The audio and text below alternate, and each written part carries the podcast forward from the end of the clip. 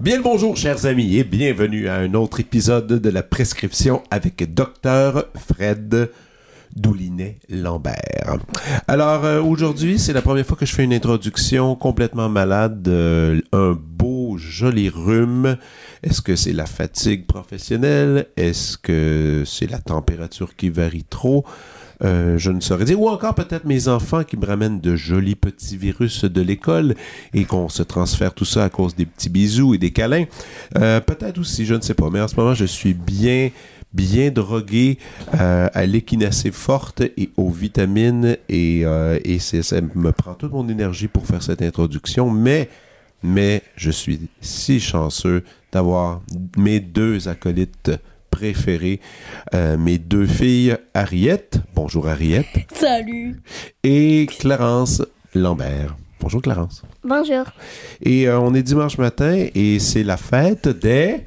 Mère. Eh oui, et maman est partie. Là, on a concocté une super surprise que vous vouliez partager. Alors, qu'est-ce que, qu'est-ce que vous avez par- préparé? Clarence, vas-y donc, prépare. Dis-moi qu'est-ce que tu as fait.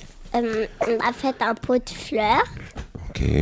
Hum, ce qu'on a pris, c'est comme un pot de yogourt, de vitre. OK. Euh, euh, après, ce qu'on a fait, c'est comme mettre du papier d'emballage de cadeaux autour. Puis après, ce qu'on a fait, c'est mis de la colle par-dessus l'emballage de cadeaux. Après, on a attendu que ça sèche. Puis euh, après, ce qu'on a fait, c'est une fleur. Hum, on a mis de la terre. Après, de- du papier pour s'essuyer les mains. On a écrit mon nom. Hum, aussi, Mais elle va- elle être très gazon. Puis après, on a planté notre plante. C'est comme une tige verte, hum, une fausse et un bâton, hum, un petit rond D'accord. et avec des pétales comme bleus, mais c'est vraiment comme un tissu, puis ça. Ah, c'est merveilleux. Mais... J'en ai fait un autre. Ah, super. Et, euh, et Ariette, toi, qu'est-ce que tu as fabriqué pour ta mère? Eh bien, moi, j'ai fabriqué. Attends, comment ça s'appelle déjà? Un Ok, pot. c'est pas grave, je vais dire l'autre cadeau. Alors, j'ai fabriqué un espèce de pot et dedans, j'ai écrit euh, des mots doux comme maman, merci, câlin, des trucs comme ça. OK. Et C'était- j'ai C'était déc- c'était écrit confiture euh, au mot doux, c'est ça? Ouais. Ouais. Et l'autre, t'as- t'as écrit un poème. Ah, ouais, là, c'est vrai, c'est vrai. ça. Voilà. C'est ça que j'arrivais pas. Et ben, euh, on a fait un poème et on l'a mis dans une enveloppe que j'ai coloriée. Wow. Et elle va être contente de voir ça, là, quand, elle- quand elle va revenir tantôt. Euh, Vraiment. Et, euh, et quoi, pardon? Ah, il y a un autre truc aussi que vous avez fait? Oui. Quoi d'autre? On l'a Euh, fait à deux. C'était une, c'est une espèce de pancarte. Ah, Puis euh, moi, avant, j'avais fait comme les bois. Coralie, elle avait collé des, des hum, bois, puis ça. Hum, Ça faisait des lettres de maman. OK. Et il y super. avait des choses décollées, alors j'ai essayé de recoller une chose, un Ok. gros bâton. Super. Coralie met de la colle. OK. Bon, ben c'est merveilleux. Écoutez, les filles, moi, aujourd'hui, je reçois euh, un invité euh, que j'aime beaucoup. Il s'appelle Philippe Saint-Gelais. C'est un directeur photo. Et peut-être que Philippe, vous vous souvenez de lui ou peut-être pas. Quand vous étiez euh, toute petite et que maman allait faire des concerts et que je ne pouvais pas voir mes amis, je ne pouvais pas sortir de la maison parce que je m'occupais de vous. Mais lui, il est une des rares personnes qui venait me rendre visite pour savoir comment j'allais et euh, il a souvent soupé avec vous, il vous a fait manger, il vous a, il vous a surveillé à maintes reprises et c'est quelqu'un que j'aime énormément. C'est mon cher ami Philippe Saint-Gelais.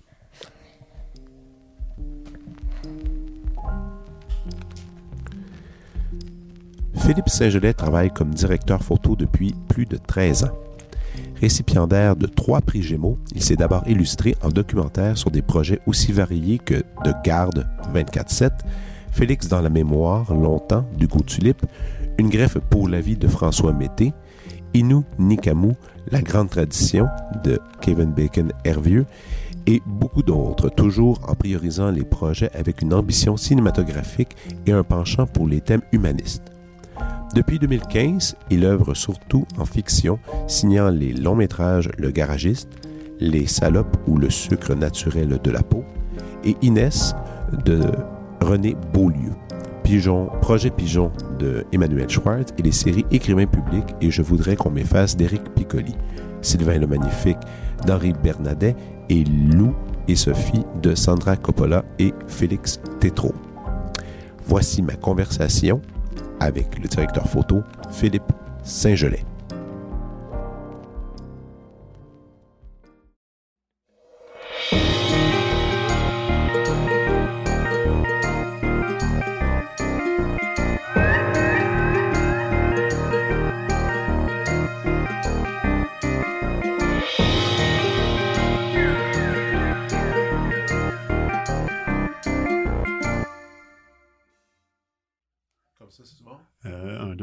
C'est encore un peu fort.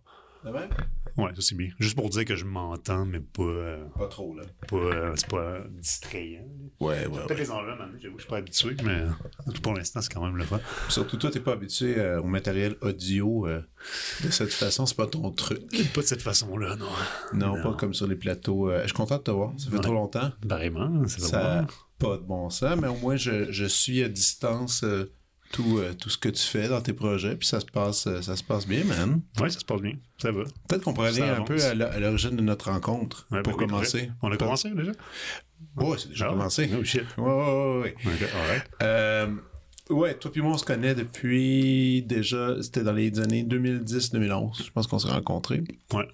Euh, Peut-être même un peu, ben, Un peu avant un petit 2000. peu avant, j'ai commencé au travail au club vidéo en, Ouais. en 2007 ou 2008. C'est ça. Donc, ah oui, dans ces, dans ces, dans ces eaux-là, à peu près. Ouais. 2009, de- pff, des fois, je me. Des fois, je- Tu sais, moi, je, je suis tout, le temps impressionné par les gens qui sont capables de citer. euh, ouais, l'été 2004, euh, je, vais dire- Mhm. en- je- suis nul avec les dates. C'est, tout est approximatif. Je sais que j'ai fait un paquet d'affaires, mais je peux pas Ouais. nommer. Toi, t'es capable?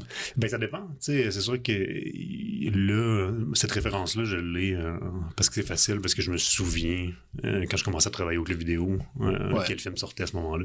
Puis j'ai une mémoire très encyclopédique des dates de films, donc je me rappelle. euh, Ouais, les dates de film, tu l'as ouais, encore? Ouais, vraiment. C'est encore en toi, ça? Ben, moins, que, moins que ça l'était dans le temps. là. En fait, ça va peut-être venir sur la conversation dans le prochain an, mais je consomme beaucoup moins que je consommais dans le temps.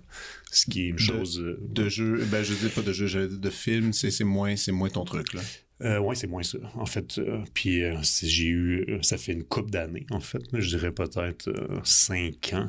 Puis j'ai eu beaucoup de réflexions par rapport à ça, mais je pense que. ben, même, je me souviens qu'on avait discuté, toi et moi, ensemble, un peu du fait que c'était moins. euh, je sais que tu as eu une petite tendance jeu vidéo, ça, on en parlera tantôt. Une bonne Quand même. même. Une quand Quand même. même, J'ai pas de. Je l'assume. Tu l'assumes, ok? ouais. Ok.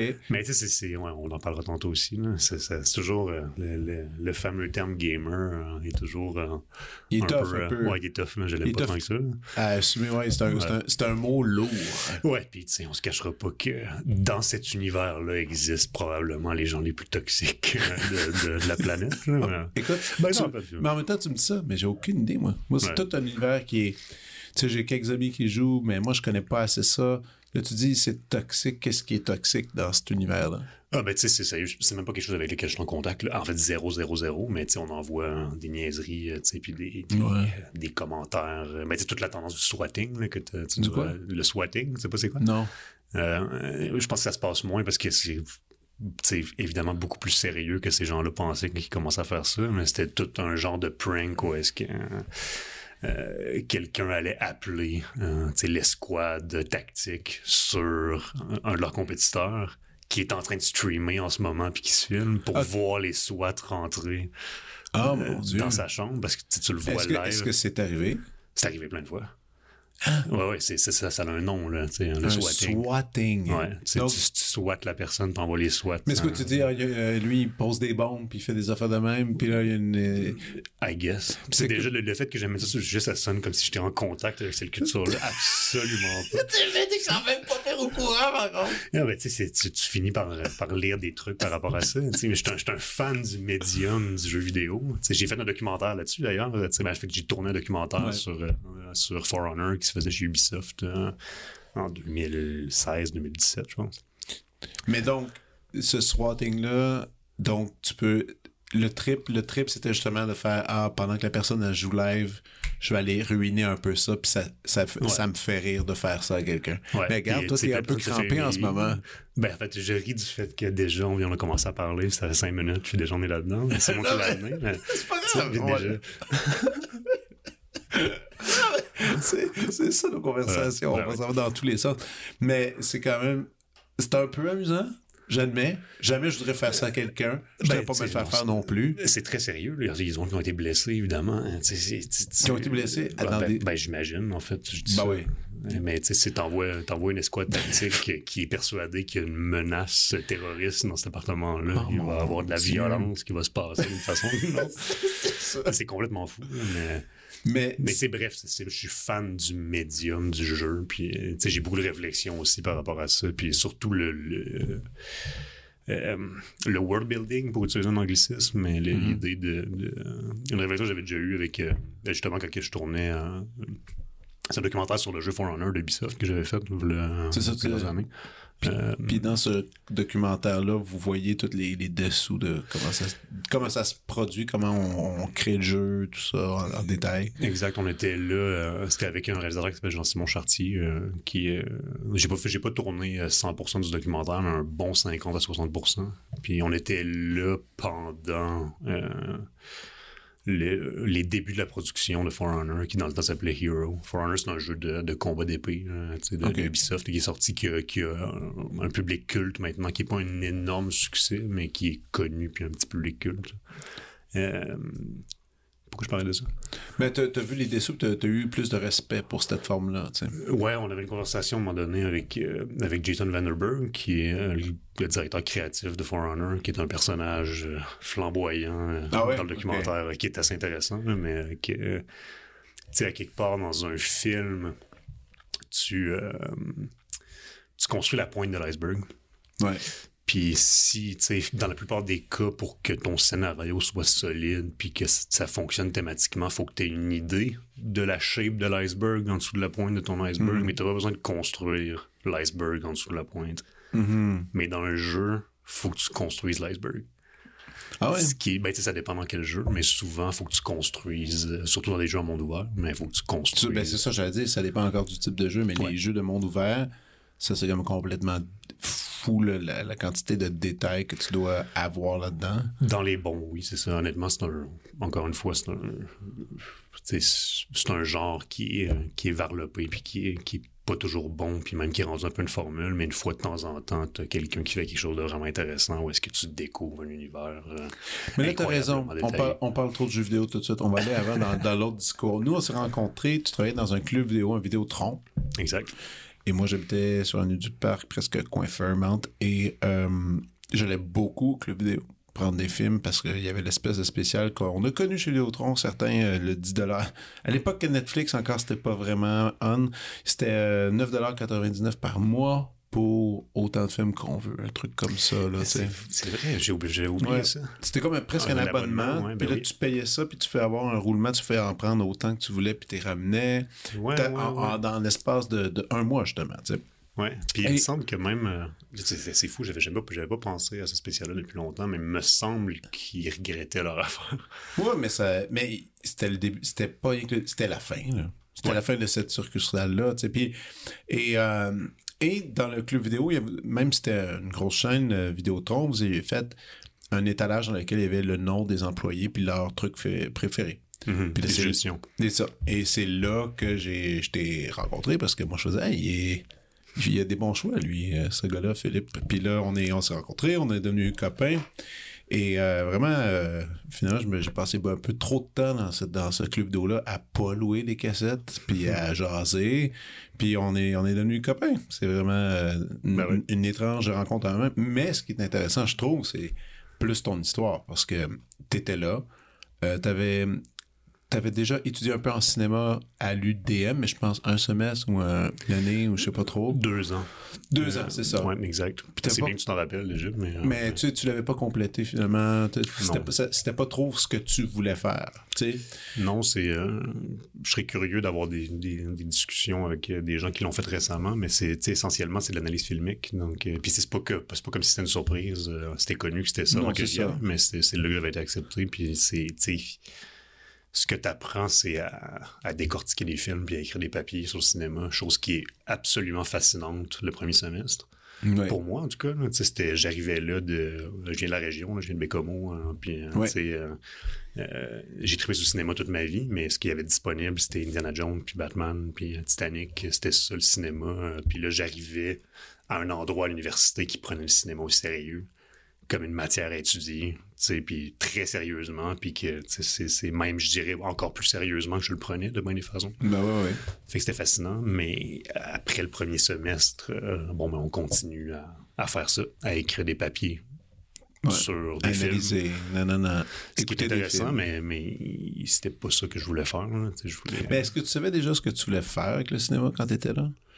Euh, en termes de direction photo, En termes de ton emploi aujourd'hui, oui. Euh, direction photo comme telle, non.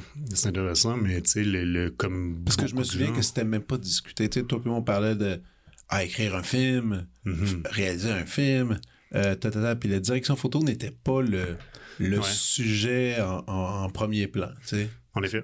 C'est arrivé euh, très naturellement puis de façon très logique, mais je pense que comme tout le monde à cette époque-là, quand tu rêves de faire du cinéma, ben tu rêves de faire un film, donc tu rêves de l'écrire ou le réaliser. Euh, mais euh, rapidement, euh, moi, en apprenant à faire ça de façon autodidacte, parce qu'après j'ai quitté l'école, tu apprends de façon un peu autodidacte à faire tes propres affaires, puis tu fais des petits... euh, des petits, euh, des petits montages dans ton coin, puis des petits films avec, avec qui tu peux trouver, puis tout ça. Rapidement, le côté image m'intéressait beaucoup. Puis je me rendais compte que c'était là-dedans que j'étais bon. Puis euh, Mais aussi, je me l'ai fait dire beaucoup. En fait, même, je me souviens, j'avais fait un court-métrage de façon autodidacte, puis je m'étais fait dire par beaucoup de gens qui l'avaient vu que particulièrement la direction photo était belle. Puis euh, rapidement, je me suis rendu compte... euh, ça, c'est une affaire aussi en, en étudiant un endroit qui est plus euh, théorique. Euh, c'est de ma faute parce que j'aurais pu me renseigner, mais je savais pas, euh, je connaissais pas comment le milieu fonctionnait.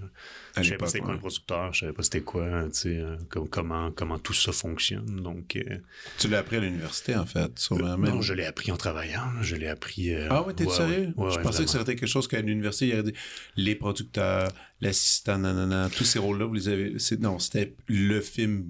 C'était le, le Le produit, film. le produit en tant que que- qu'on étudiait. Tu sais, je dis ça, il y a, il y des cours, euh, il y a des cours théoriques. euh, en fait, non, il y a des cours pratiques à deuxième année, mais euh, on rentre dans ma psychologie, mais j'avais, j'avais, j'étais sorti des cours. Il y a quelques petits cours pratiques à travers les cours théoriques à l'UDM. Mhm. Puis j'étais sorti de ces cours-là euh, à cause de mon, mon trauma au cégep d'avoir euh, d'avoir essayé de faire un film en gang à six, puis que les six personnes n'ont pas de hiérarchie, puis qui Ah, qui de, euh, chacun, chacun tire la couverte de son bord, puis il n'y a pas de, tu sais, ça, y a pas de, y a pas de chef, y a pas de, tu fais juste essayer de faire des gros compromis, euh, six personnes trop ambitieuses qui ça- connaissent rien Ça là-dedans. peut pas marcher, tu sais.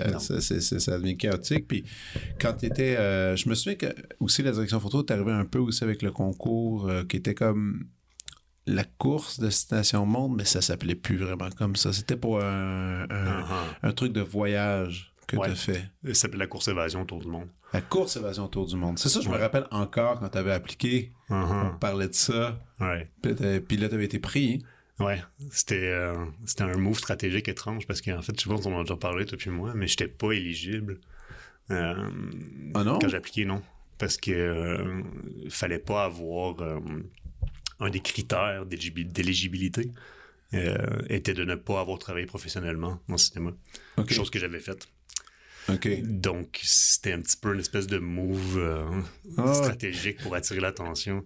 Puis, il m'avait donné la job que je voulais, qui était pas ce pourquoi j'avais appliqué, mais la- T'a- T'avais appliqué, t'avais pas appliqué pour réalisateur? Oui? Euh, non, mais comme participant. Comme participant, C'était, euh, dans le fond, la conservation autour du monde, c'était une émission où est-ce qu'il il envoyait 10 euh, participants, qu'on appelle, Ouais. dans des pays, des pays étrangers. Euh, puis à chaque semaine, la personne doit partir une semaine puis revenir avec un film. Peu importe c'est quoi. ouais. Un C'est ce reportage. qu'il disait, peu importe c'est quoi, honnêtement. Je trouve que ça, ça a été très shifté vers le documentaire très vite euh, par, Ouais, ouais. par les juges là-bas, mais... euh, mais, Mais c'était, ça, ça a été une bonne expérience. Oui, je, je regrette nullement de l'avoir fait, mais c'était. Je le referai pas. Ben non, ben ça, c'est, c'est des trucs de jeunesse, là. Ouais. Des trucs de jeunesse. Puis là, t'avais, c'est ça, je me souviens que t'étais, un peu tiraillé parce que justement, tu commences à avoir des, des gigs, des contrôles, et ça est arrivé. T'as fini la course qui a duré quand même pas mal de temps, hein. Trois mois. trois mois environ. Puis après, Trois mois, mais qui te, te, te suce l'énergie d'un an. puis ça, t'as fait full direction photo là-dessus. C'est ça que tu faisais. Euh, ben non, en fait, même pas. Même pas. Non, non. Mais tu sais, justement, ça aussi, c'est le- le- les, les images ont été remarquées, mais tu sais, euh, c'était euh, essentiellement, on était. euh, ils nous appelaient un vidéojournaliste. Oh yes. Mais tu sais, on réalisait essentiellement chacun. C'est moi, on était quatre qui faisaient ma job. OK. Puis euh, les 10 participants allaient faire leur film, puis euh, nous quatre étaient assignés. à- Au début, c'était par équipe de deux que les participants étaient, donc il y avait typiquement. Les chiffres fonctionnent pas, mais je pense que c'était c'était voulu comme ça. Mais au début, vu qu'il y a 10 participants, il y avait 5 équipes de deux. OK. Euh, puis on était quatre personnes qui suivaient chacun une équipe de deux. Puis, Ah, je a- au début, il y avait une équipe de trop, fait qu'il y avait comme une espèce de shift qui se faisait. Mais euh, fait que nous, on, on essentiellement réalisait et montait un petit bloc de quelques minutes sur l'aventure que le participant a eue C'est ça, exactement. Fait que ça, ça, ça- à ce moment-là, je pense que mes images ont été remarquées aussi. Puis dans, dans un contexte, évidemment, on a fait euh, énormément de pays euh, extrêmement, euh, mais ça, extrêmement beaux. Là, fait que Ouais, mais ça, ça, ça, c'est, mais en plus, ça, c'est incroyable. T'es chanceux, t'as vu du, t'as vu du monde, là. Ouais. vu du- des, des paysages super inspirants qui devaient être le fun à, justement à, à À capter, tourner, à tourner. Ça, c'était cool. Et, euh, et là, comme tu reviens de ça, et là, les, je me souviens que les contrats avaient em- embarqué pas mal. Et là, je pense que, c'est un moment donné, je pense qu'on avait comme une- même discuté. je- puis là, je, te demandais, je disais, mais là, t'es quoi exactement? Puis t'as fait, ben man, je pense, je pense que je suis un directeur photo. Je pense que ça va être ça. Ça va être ça mon deal, ça va être ça ma job, ça va être ça que je vais faire. Puis t'as décidé de, de pousser ça, ben, quand même, le plus loin, dans le sens, je me souviens que tu tu m'expliquais un peu le matériel que tu prenais, tu sais, puis t'es- puis t'es très autodidacte dans ce milieu-là. le- les gens ont un peu de la misère à comprendre nécessairement c'est quoi un directeur photo. Je pense la, la moyenne des gens, moi je le sais, c'est quoi, mais pourquoi tu, tu dirais pas ta version de c'est quoi exactement? effectivement, c'est difficile à décrire. Euh, Tu je dirais, le- à mon humble avis, sur un plateau de fiction, en tout cas, euh, un directeur photo est probablement la personne qui est le plus à cheval, euh, un pied dans la technique, un pied dans le créatif. Euh, c'était essentiellement le bras droit du réalisateur pour exécuter visuellement ce qu'il veut faire. Donc, euh, ça va dans le créatif, évidemment, mais dans le technique. Donc, tu es la personne qui va prendre les idées créatives, visuelles la du réalisateur ou de la réalisatrice, puis euh, Les mettre à- traduire ça. C'est ça, les mettre à exécution. Les mettre à exécution, mais les traduire aussi à une équipe technique. Ouais. euh, On part de l'idée qu'on veut que... euh, on veut que... ce- bon, je vais dire un mot qui est très cliché, mais on veut que ce soit moody. Qu'est-ce que ça veut dire, moody? Euh, Ouais. Parce qu'en fait, euh, aussi, pour revenir en arrière, euh, essentiellement, un directeur photo est chef de caméra éclairage. Donc, euh, C'est toi qui accorde la caméra l'éclairage, puis qui accorde ça avec la réalisation, avec la vision de la réalisation. Donc, euh, c'est toi qui dois pouvoir transférer l'idée qu'on veut que ce soit moody. en- Mais qu'est-ce que ça veut dire dans ce contexte-là? Euh, son, euh, on est ici, toi puis moi, dans une pièce avec des fluorescents, euh, mais on veut que ce soit moody quand on fait notre Qu'est-ce qu'on fait? Comment que- comment qu'on fait ça? Fait que, puis après ça, comment ça se traduit en termes techniques? comment qu'on va installer ça? Parce que euh, faut qu'on installe du, du stock au plafond. Comment qu'on va faire ça pour ne pas le voir? Fait que là, tu alternes entre la technique de comment qu'on va l'accrocher puis qu'est-ce qu'on veut voir. Puis c'est une étude de la lumière. Oui, énormément. Oui, oui, c'est...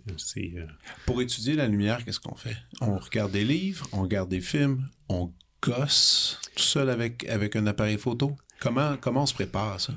À mon humble avis, euh, on l'apprend par soi-même, mais en gossant, comme tu as dit, avec un appareil photo, hein, moi, de mon, de mon point de vue, euh, j'ai passé, tu sais, les années que je travaillais au club vidéo, qu'on se connaissait, euh, j'ai passé facilement deux ans à, à- je travaillais trois jours semaine, tu sais que j'avais quatre jours off.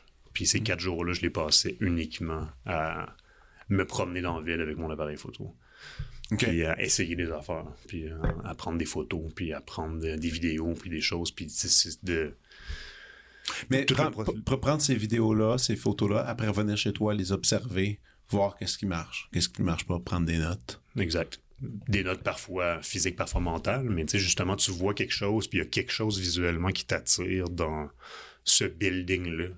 Puis tu le prends en photo, puis ça sort pas comme tu pensais. Pourquoi? Puis ça sort pas non plus comment toi tu le vois avec ton œil. Exact. Mais pourquoi? Tu sais, la Ouais, réflexion qui va, puis tu sais, là, tu y retournes, puis tu essaies une autre affaire, puis ah ben là, c'est un petit peu plus proche, mais pas encore ça. Pourquoi?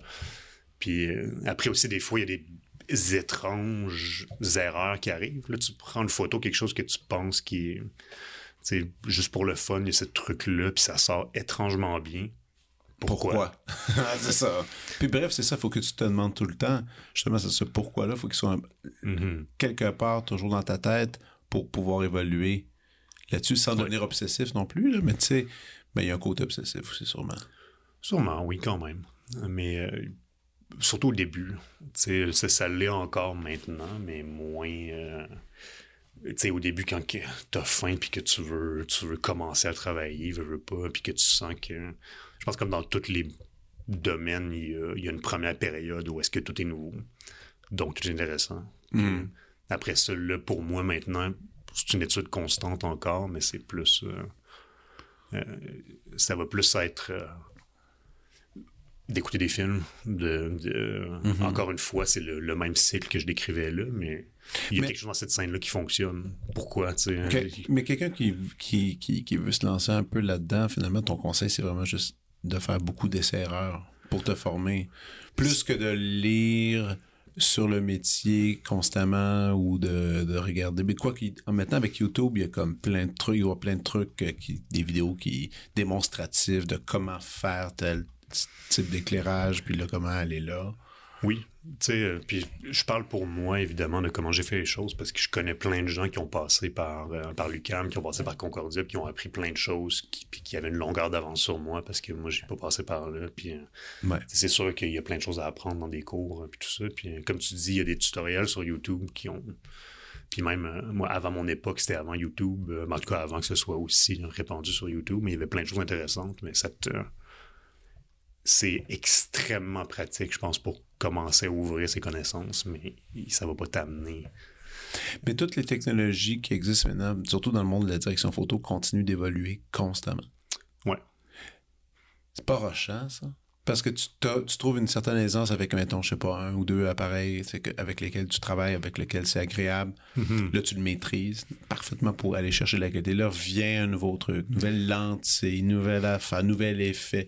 Ça, est-ce que ça crée justement des frustrations ou encore ça crée une habitude de rester avec le même matériel dans lequel tu es fidèle ou il y a une pression des productions qui disent non, non, maintenant on doit être à jour, tu dois prendre tel truc. A- Est-ce qu'il y a une façon de, de réussir à, à, se sécuriser ou à faire tes propres règles lorsque tu travailles? Euh, ça dépend. Mes réponses vont souvent être dans, dans le, dans le domaine de ça dépend, mais euh, tu vois, euh, par rapport à ça, je pense que les gens seraient surpris d'apprendre à quel point, en tout cas de mon point de vue, le, le changement des caméras depuis un bout de temps, c'est pas un aussi gros, sais, un aussi gros facteur qu'on pourrait penser. OK. Euh, ben, ne serait-ce qu'en termes de. euh, le roi de la montagne dans le monde de- de- du digital, il existe euh, depuis 2010. là, tu sais, c'est euh, c'est Harry. euh, Ben, tu sais, Harry Mais non, mais- existe mais- depuis bien Mais tu me avant dis ça. ça, mais tu sais, moi, je, sais pas c'est quoi Harry, vraiment. C'est Mhm. c'est quoi? Euh, ben, la- en fait, je dis Harry, c'est la Alexa de Harry, qui est une caméra, une caméra digitale, qui est la première, à mon avis, puis à l'avis de beaucoup de gens, la première caméra digitale qui, tu de certaines façons, surpasse la pellicule. C'est un énorme sujet épineux, mais au moins à cote, tu sais, au moins, tu sais, Ça donne une, belle impression. qu'il y a quelque chose là qui, qui est De solide. ouais, de vraiment solide. OK.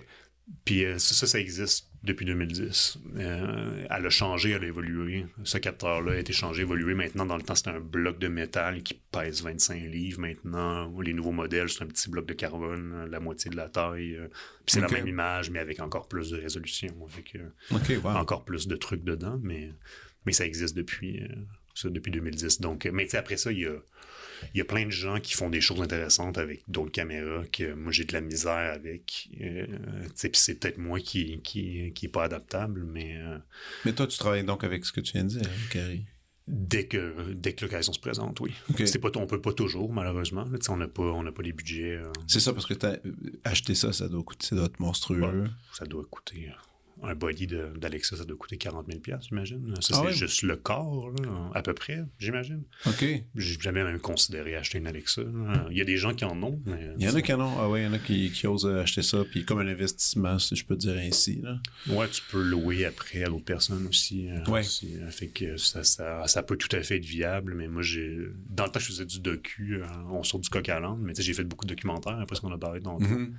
Puis euh, mon but, ça a toujours été la fiction. Puis dans le temps du documentaire, j'achetais beaucoup de stock tout le temps. Puis je me suis tanné de ça. Mais je me souviens, t'en avais tellement à la maison. C'était Ouais. fou, là. Ouais, puis je me suis tanné de à la fois maintenir ça, puis de, de voir justement. euh, ça, c'était. Ce que j'achetais, c'était des trucs qui devenaient désuets quand même. Assez rapidement, puis là, il faut que tu t'en débarrasses. Ben, d'une certaine façon, tu les vendais usagés, puis là, après, tu te... t'achètes des nouvelles affaires, puis par-dessus ça, puis tout, mais de, de, de gérer ça, j'étais un petit peu... euh, tu sais, tu tombes dans des situations, après, ça dépend comment ta carrière évolue, mais après... euh, c'est parce que moi, il y a fut une époque où, où le trois quarts du temps, c'était moi qui fournissais tout l'équipement sur un projet. Donc, euh, facile, c'est tout mon équipement. Ben mais ouais. après ça, tu tombes sur des projets où est-ce que j'ai pas tout l'équipement pour ça, c'est un projet plus gros. Si je veux amener de mon propre équipement, faut qu'on matche mon équipement avec une autre partie de l'équipement de droit de location Là, c'est compliqué un peu. ça se fait, mais c'est du gossage. Ben ouais. c'est, c'est, c'est tannant. Puis, encore une fois, là, tu te mets à. On a, on a dépensé de l'argent pour louer du stock dans une boîte. Si, moi, le fil, le, le- le fil SDI que je- moi j'ai amené fonctionne pas, Ça va mal. Pas cool. là, tu sais. mais Puis il y a de la perte de temps, puis il y a comme ah, tu Ouais. des affaires catastrophiques qui peuvent se passer. Parlons donc un peu de ton documentaire, parce que de, de ton univers de documentaire. Comme tu disais, toi, tu rêvais de faire à la base de la fiction. C'est quelque chose que t'aimes. C'est encore ça?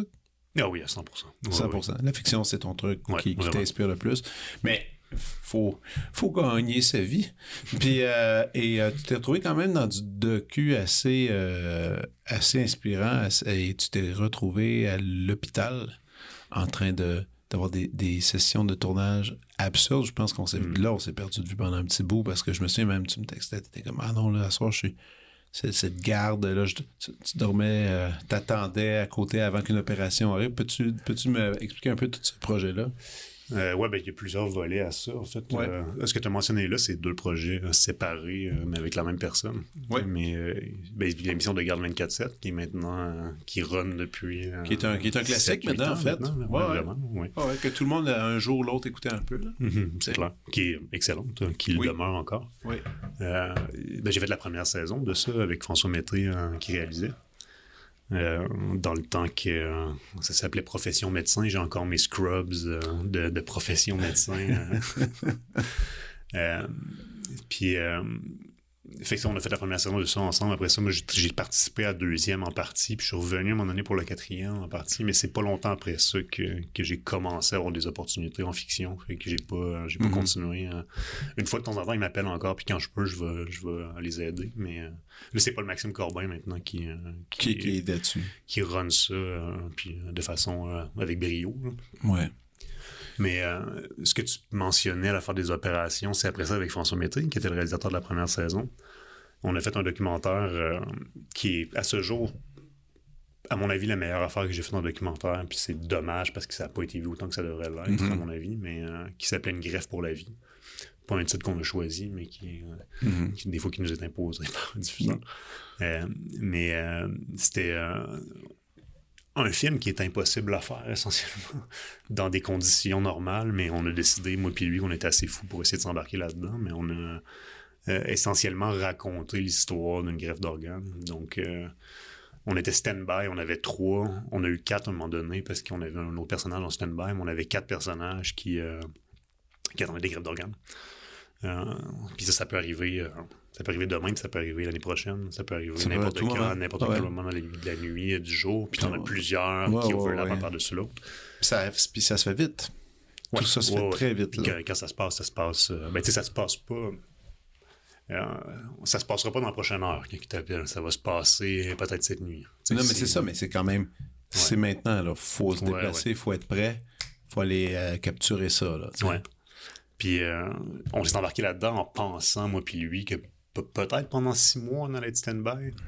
Euh, tu sais, puis tu te mets stand-by, puis c'est- ça ta job, t'es stand-by, puis il n'y a pas nécessairement euh, l'infrastructure financière pour nous supporter complètement comme le stand-by. Fait que c'est moi puis lui, pour l'amour de l'art, qui, euh, qui décide d'essayer de faire ça, tu sais, puis qui veut raconter indépendamment, vous avez fait Ah, ça? non, non, c'était, on avait, un- on avait Un un, petit diffuseur, puis la production. non, ouais, c'est, c'était un, projet officiel, c'est juste que, on a un financement pour faire un documentaire, Ben non, mais on n'a pas êtes- un financement pour payer la vie de quelqu'un pour être stand-by pendant êtes, deux vous ans. êtes sous-payé, on s'entend, là. Ah, ben, pour, Pour tout faire ça, pour aller chercher ces images-là? pour faire ce qu'on a fait au final, oui. Je veux pas critiquer la production non, parce attends. que, ouais. C'est parce que c'était débile comme idée. Ben, c'est moi puis lui qui a décidé d'aller beaucoup plus loin, en fait, que, que la norme aurait, euh, Suggéré, ouais. ouais. Ce qui aurait été euh, raisonnable de faire, mettons, on a décidé de. Non, non, on veut faire un, Mais ça donne, ça donne sûrement des, des bonnes histoires, des moments qui avaient. Je me souviens qu'il y avait des moments qui n'avaient aucun sens. Ah, c'est incroyable. C'est incroyable. Euh, Puis, tu sais, on a aussi, euh, parallèlement à ça, on raconte aussi l'histoire du décès de quelqu'un, tu sais, qui donne ses organes. Euh, le, tu sais, la, la conception narrative du truc à cause de la confidentialité, il y, a, il y a une licence créative qui est prise parce que, essentiellement, le film alterne dans quatre histoires. Euh, T'as une dame qui décède, euh, qui s'est cognée à tête, qui a tombé, euh, puis qui s'est cognée à tête dans les marches, puis qui se réveillera pas. Puis euh, sa famille qui doit faire la paix avec l'idée que leur mère se réveillera pas. Puis qu'est-ce qu'on fait? Ben, tu sais, la suggestion de donner ses organes, au moins, au moins qu'elle vive à travers quelqu'un d'autre, puis que ça aide quelqu'un. Euh, puis en parallèle, bon, on a nos trois euh, personnages qui attendent des organes, qui vont recevoir des organes. Le film suggère, même si on le dit au début du film que c'est pas vraiment ça, mais suggère essentiellement, les histoires sont en parallèle, comme si c'était elle qui donnait ses organes à eux, mais c'est pas le cas parce que c'est confidentiel. On n'a pas le droit de, de nommer tout ça. On peut évidemment. pas savoir qui, mais tu sais, toutes ces histoires-là sont vraies. Ça aurait aussi bien pu être ça, mais, mais, Ouais. mais c'est pas ça. Mais on raconte en parallèle les histoires qui, qui connectent thématiquement, puis qui, ça qui aurait pu, euh, qui aurait pu être véritablement connecté l'un à l'autre. Wow. Euh, Puis donc, toi, on t'appelle, on fait OK, on a des organes, on va les, on va les insérer et viens-t'en, prends la caméra, viens filmer. Ces Ouais. opérations-là, c'est long. Oui. Long. Oui, mais euh, la force, c'est euh, le, avec François aussi, notre première journée de tournage sur la garde 24-7, euh, ça donne qu'on a été témoin d'une catastrophe médicale euh, incroyable qui fait que après cette journée-là, tout semblait euh, petit. Euh. On a fait, euh, je pense qu'on a été à l'hôpital 16 heures. Puis on a tourné, moi j'ai tourné 11 heures d'images, ce qui est une chose dans une journée de documentaire qu'en tout cas moi j'ai jamais vu. À une caméra en tout cas. euh, c'est, tu sais, normalement, euh, avec les syndicats, le, le- une journée de tournage, c'est, euh, deux blocs de 5 heures. Tu c'est 10 heures de tournage. Donc, même si tu tournais, si t'arrivais le matin et que tu pesais sur rec puis que tu pesais sur stop à la fin de la journée, tu ferais 10 heures de, de footage. Ouais. Ce qui est pas le cas, tu fais pas ça, tu t'alternes, t'attends des moments. t'attends tu des tu moments. des moments. Ouais, c'est ça. Mais j'ai fini avec 11 heures de, de métrage, donc, donc il s'en est passé des affaires. Oh my God. Puis c'est aussi, tu sais, qu'on était, euh, veux, pas, on, on était conscient de, de- du côté exceptionnel de ce qui se passait devant nous. Puis c'était notre première journée, fait qu'on on n'avait pas encore trouvé notre, euh, notre rythme, puis qu'est-ce qu'on a besoin, qu'est-ce qu'on n'a pas besoin pour ce truc-là. Entre autres, tu sais, ça peut paraître absurde avec recul, mais des chirurgiens dans une opération portent des masques. Masques que maintenant tout le monde connaît hein, depuis Mhm. trois ans.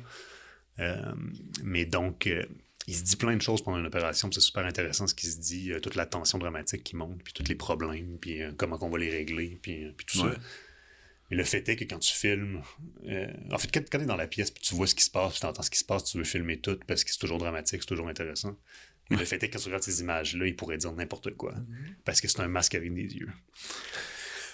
Donc, le fait est que c'est plus efficace quand c'est juste des gens qui regardent dans une, euh, tu qui regardent vers une table d'opération puis qui font des petites manipulations, Ouais. de tourner une certaine quantité d'images de leur visage à plusieurs échelles, à plusieurs moments, mais Ouais. après ça, t'enregistres le son puis tu peux le mettre euh, Puis le un son. peu où tu veux. Ouais, ouais, c'est ça. Et le son, euh, c'est là que ça se passe. Ouais, donc c'est absurde de penser que j'ai filmé des heures et des heures et des heures et des heures de des images qui reviennent essentiellement au même. Mais aussi, attention, dans ce, de- dans ce documentaire-là, direction photo, là, t'as pas vraiment de contrôle de la lumière. Là, Non, zéro. Mais on reconnecte avec un sujet tantôt euh, qui de façon vraiment intéressante. Parce que euh, pour moi, en tout cas, euh, une des façons d'apprendre la lumière, ça a été beaucoup à travers le documentaire. Puis, OK. il y a. euh, malheureusement, un stigmate, ça a été dur pour moi de sortir du documentaire pour aller dans la fiction.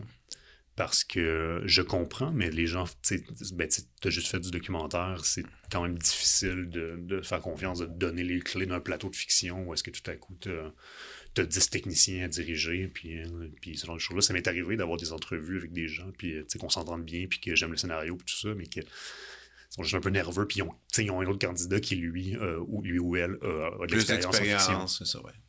Je comprends, c'est plate. C'est enrageant que tu voudrais donc bien le faire. Puis Ben justement, oui. mais donnez-moi une opportunité, mais, mais je peux pas argumenter. Mais ça, c'était au moment de ta transition, on pourrait dire, un peu, Ouais, ouais. entre, les, entre les deux.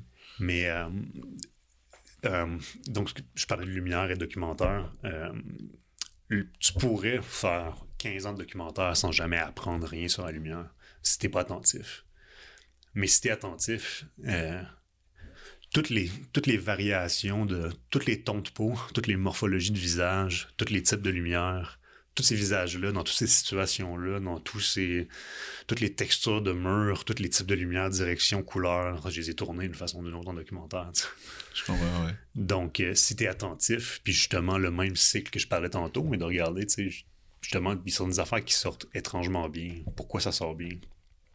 Puis des fois, c'est pas juste. euh, en fait, c'est vraiment, surtout dans mon cas, c'est vraiment pas juste une question de beauté, c'est une question de est-ce que c'est intéressant.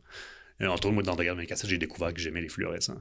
Ce qui sonne euh, comme un péché en direction photo, mais qu'il y a quelque chose de dramatique dans quelqu'un éclairé par des fluorescents en haut, dans certains. Certains faut, angles, là. Faut le contrôler. Il y a une question de couleur. J'ai des aversions à certaines couleurs de fluorescents, mais il y en a d'autres que j'aime beaucoup. Puis euh, c'est pas beau. C'est vraiment. De dramatique? Oui, énormément. Oui, oui. OK. Euh, mais tu sais, c'est une affaire qui est. euh, on va sûrement y venir un jour, mais j'ai tourné Je voudrais qu'on m'efface, une série avec Eric Oui, Piccoli. on, on va en parler. Euh, Puis c'est. Il y a énormément de fluorescents là-dedans. Puis on, Mm. on s'en sert de façon. de façon très pointue, très. Ouais, puis tu sais, l'idée de, de lumière qui arrive d'en haut, peu flatteur, verte froide. c'est ouais. une affaire qu'on aime beaucoup. Puis tu sais, c'est. C'est c'est laid, là. c'est vraiment très laid. Mais Mais quand t'as eu, ok, t'as eu, euh, il y a Louise Apito qui était là de- de- du documentaire. T'as eu fait d'autres documentaires ici et là qui étaient Oui. des contrats? oui, oui, quand même. Moi, tu sais, Quand oui, même j'ai fait euh, plusieurs, années, en fait. Oui, oui, vraiment, j'étais là-dedans longtemps. là. C'était où la première opportunité euh, après ça pour euh, faire de la fiction? Le- la première vraie, Vrai, grosse, là. pas, grosse pas- affaire. pas une journée de tournage seulement, tu sais, genre une stretch, un, un vrai contrat euh, dans lequel c'est toi qu'on, on- on- justement, on te donne les clés, Mhm. puis tu pars. Il y a eu, tu sais, il y a eu des courts-métrages par-ci par-là, des petites chances Mhm. d'investir avec quelqu'un, puis tu, tu fais un court-métrage avec quelqu'un, mais souvent, euh, ça va pas toujours t'amener à autre chose, mais j'ai eu une chance, vraiment une chance. Je pense en 2013-2014, euh, à travers un contact, euh, il y a René Beaulieu qui préparait son premier long-métrage de fiction, Ouais. Le garagiste.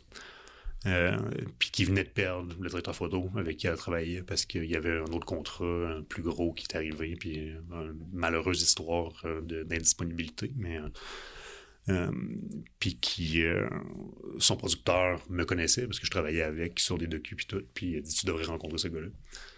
Puis Puis ça a fonctionné. ça a fonctionné. étonnamment. Ben, étonnamment, non, vraiment pas étonnamment.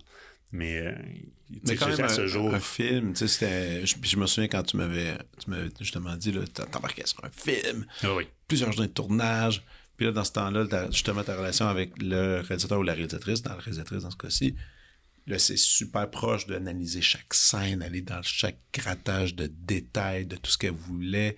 C'était assez intense, puis ça a fait une, une assez bonne collaboration. Vous avez fait d'autres projets en plus ensemble. Ouais, on a fait deux autres films. C'est ça. Puis euh, peut-être d'autres dans le futur aussi, on verra. Mais, Mais, vous, euh, mais ça- la connexion était assez bonne, justement, pour, Ah oui, pour répéter, euh, répéter le truc. Là. Oui, Puis- vraiment. On s'est super bien entendu dès le début. Puis, tu sais, René m'a dit après, longtemps après qu'elle qu'elle m'ait qu'elle engagé, que quand elle venait me rencontrer, elle avait aucunement l'intention de me donner la job. Moi, j'étais un petit jeune de 26 ans. Puis, tu sais, Ben non, elle me rencontrait par courtoisie un peu. Puis, euh, juste le, le fait que j'avais tant aimé le scénario, puis que j'avais des idées euh, assez précises déjà, puis que je connectais avec le truc, puis que j'étais enthousiaste, puis que clairement je savais de quoi je parlais, puis tout ça. ça... Puis on s'est super bien entendu. On s'entend bien ce jour. C'est une amie proche. euh, Ouais, ouais. puis ça a vraiment cliqué, cliqué. hein, puis, euh, C'est quoi les deux autres films encore? Pour- J'aime ça qu'on répète les noms, les choses Mhm. pour que les, gens- les gens puissent aller les voir. le deuxième, c'est Les salopes ou le sucre naturel de la peau, euh, Mhm. qui est sorti en 2018 avec Brigitte Poupard. Puis euh, le troisième, c'est Inès, euh, qui est sorti dans le temps de COVID l'année passée, malheureusement. Un peu, Très discrètement, en fait. ouais. Mais Ouais. tous ces films-là, on peut les trouver. D'ailleurs, même le documentaire que tu as énuméré tantôt, on peut aussi euh, facilement les, les trouver, Oui, quand même. iTunes. oui, euh, oui. pas- bon, pour les films de fiction, absolument iTunes, euh, tu sais, Apple TV, je pense, ces Sûrement choses-là. Apple TV, ouais, ce genre de choses-là, c'est les, les plateformes ordinaires. euh, puis euh, pour tout ce qui est des documentaires, par contre, c'est un petit peu plus compliqué souvent, mais ils sont, sont quelque part, là, tu sais. euh, Ouais. le, euh, le, le film euh, de grève d'organes, Une grève pour la vie, c'était avec Canal D. Fait que c'était, ça doit être sur une Ça plateforme de Canal D. Sûrement, ça doit se trouver quelque part. Comment, toi qui as vécu euh, dans, le, dans le milieu du club vidéo en tant qu'employé, euh, toute cette transition-là qu'on est en train de vivre de numérique, mais on est déjà numérique. Il n'y a pas de transition, on est dans le numérique. Est-ce que tu célèbres ça? Est-ce que est-ce que ton ancien métier, tu trouvais, tu trouves quand même que c'était chouette? Est-ce- comment tu te situes? Euh, j'étais très en paix avec ça jusqu'à quand même récemment. Ah ouais? J'ai des petits doutes récents. Euh, Tu doutes, ben, partage. euh, ben, c'est drôle parce que tu es venu sur le sujet euh, par rapport à une conversation qu'on a eue avec ma blonde récemment là-dessus. OK. Mais, euh, ben, tu vas voir pourquoi. Mais euh, il y, a plein, il y a plein de volets à ça. Mais tu sais, pour commencer, admettons, j'ai toujours une très bonne télé chez nous. J'ai toujours, c'est la chose, tu sais, je vis de façon très modeste, mais j'ai toujours acheté des bonnes télés. Ouais. Et puis, on parle pas juste de résolution. Tu sais, étant directeur photo, le contraste est important pour moi. J'avais une télé plasma pendant longtemps. Puis là, cette année, j'ai acheté une OLED. Parce que le, le contraste est extrêmement dans le, la perception de détail et de qualité. Et à mon avis, s'il faut prioriser quelque chose, je prioriserais ça avant la résolution. OK. Mais si tu peux avoir les deux, tant mieux. Mais, Ouais. mais malheureusement, il y a beaucoup de gens qui, ne connaissant pas ça autant que qu'une personne qui est expert là-dedans, vont le acheter quelque chose. Ouais. Puis ils le savent simplement pas. Ouais, exact. Euh, donc, j'ai toujours défendu un petit peu l'idée que écouter des films chez moi, j'aime ça. Puis c'est une expérience cinématographique. Puis euh, j'écoute des films avec un- toujours des écouteurs surround. Fait que, j'ai une expérience comme si j'étais au cinéma, dans le noir, avec une grosse télé. Euh, Je suis toujours proche de ma télé. C'est c'est une belle expérience, c'est cool. Euh, mais j'avoue que euh, j'ai vu Dune au cinéma en IMAX. Puis ça aurait pas été pareil. Ah ouais, hein? C'est, je sais pas si tu l'as vu, là, Moi, je l'ai vu, oui. au cinéma? Non, mais tu sais, moi, j'ai des enfants. Mhm. C'est compliqué. Oui, ben oui, je comprends. Et euh, je vais beaucoup au cinéma. Mhm. Énormément au cinéma. Je vais pas voir Dune avec mes enfants. Ouais, je comprends. Mais euh, donc, jour. euh, un jour, ça viendra. Cela dit, je allé voir Megan, on en reparlera de ça. Euh, Pas de tes enfants. Ouais, ouais, j'étais avec mes enfants. Ouais, ouais, je les ai amenés. T'es pas même en tête. Mais non, mais non, c'était correct. Mes Je, l'ai pas vu, mais ça, a l'air- j'ai, j'ai fait des cauchemars sur Chucky pendant 20 ans. Ouais, ouais. Ben, écoute, il n'y a, pas eu, y a pas eu trop de réactions. Il a pas eu trop, trop- ma, ma plus jeune de 5 ans a trouvé ça super chouette. C'est celle de 8 ans qui a eu un peu des moments euh, de crainte. Mais les deux aiment un peu ça, les films de peur. Ils aiment ça, ces affaires-là. On est allé, on était voir ça au cinéma. La pauvre dame euh, du quartier latin est venue nous voir, me parler, m'avertir monsieur. J'ai dit, ouais, mais j'ai le droit. J'ai dit, 13 ans et plus. Elle dit, oui, légalement, vous avez le droit. Mais je l'ai vu le film, elle dit, elle dit, pouvez-vous au moins boucher les yeux de vos enfants dans certains moments? Je dis, je dis, ok, mais il en parle depuis longtemps. C'est pas pire, man. C'est un bon, un bon film, c'est amusant. Ouais, c'est amusant.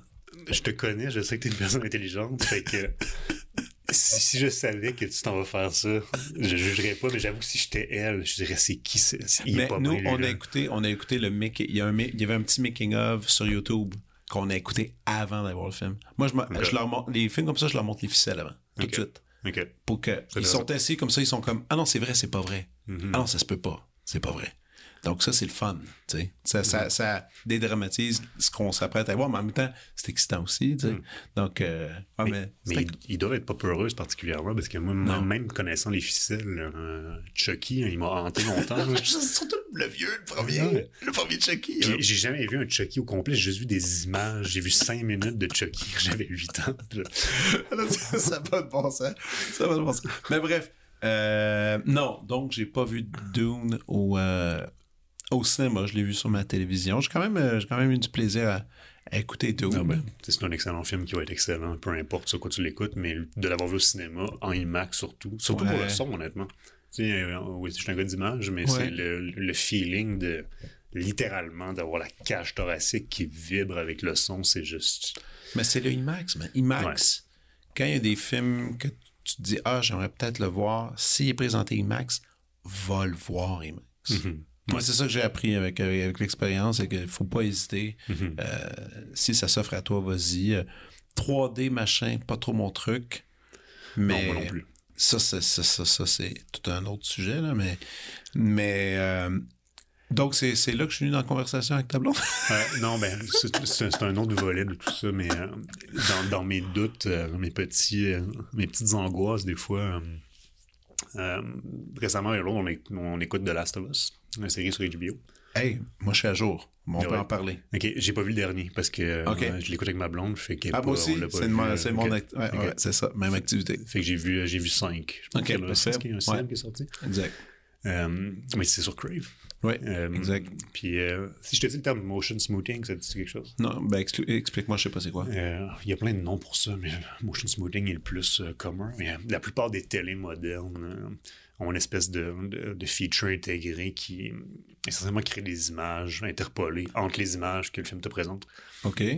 Euh, Ben, C'est très mauvaise pour, euh, en termes de rapidité, genre, il en Ouais. rajoute oui, rajoute des images. pour que ce soit euh, comme réel ou. Plus smooth, mais ça a l'air d'un soap. Euh, c'est Oui, vraiment. oui. il- ça fait vraiment l'effet soap, mais tu sais, c'est. Mais moi, tu vois, c'est drôle parce que je l'avais chez nous et j'ai un ami qui a pris la manette et dit non, non, c'était déjà intégré. Ben oui.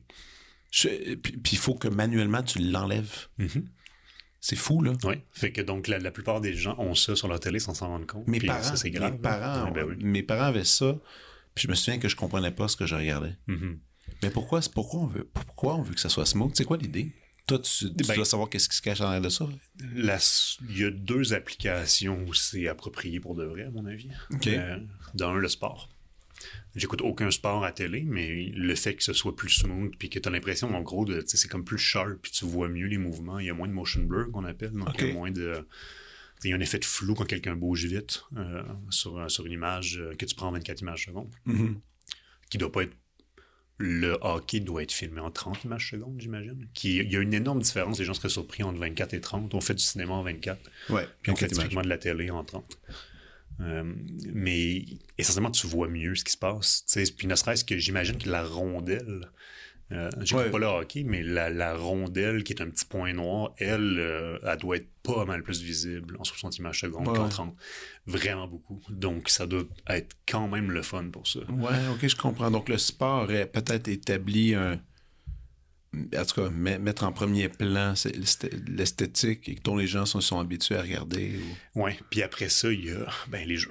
Euh, Les jeux. hein? Ouais. Dans, dans les jeux vidéo, idéalement, tu veux le plus de, de frames par seconde possible. Pour que ce soit le plus réel possible. Ouais, ben c'est pas, pas, pas une expérience cinématographique, c'est pas la même chose. T'es censé, t'es censé sentir que t'es dans un, un univers. Euh, Ouais. euh, pas censé avoir un- une fenêtre entre toi et ce que tu regardes, comme au cinéma. Au cinéma, t'es censé avoir, il y a une texture à l'image à quelque part. Euh, tu Je parle en termes figuratifs, mais tu regardes à travers une fenêtre. Mhm. Euh, là, il y a idéalement, tu voudrais pas qu'il y ait de fenêtre, là, tu voudrais avoir l'impression que tu regardes quelque chose de live. Euh, ce qui est l'effet que ça donne, ces choses-là. Euh, Mais qu'est-ce que tu veux? Quel rapport donc avec The Last of Us? euh, sur Crave, euh, ce qui est une chose. euh, ben d'abord, j'ai une autre parenthèse avant d'arriver là, ça a rapport avec ça. J'ai acheté une nouvelle télé, comme je mentionnais cette Ouais. année, que j'adore maintenant.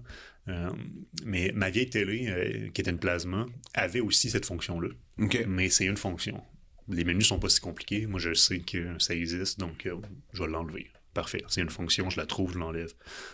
La nouvelle télé euh, que j'ai achetée, LG, euh, c'est plusieurs fonctions, une par-dessus l'autre, qui sont dures à trouver. Les menus sont beaucoup plus compliqués. Ça m'a pris des heures à, arriver à ce que ma télé ait l'air normal à mon œil.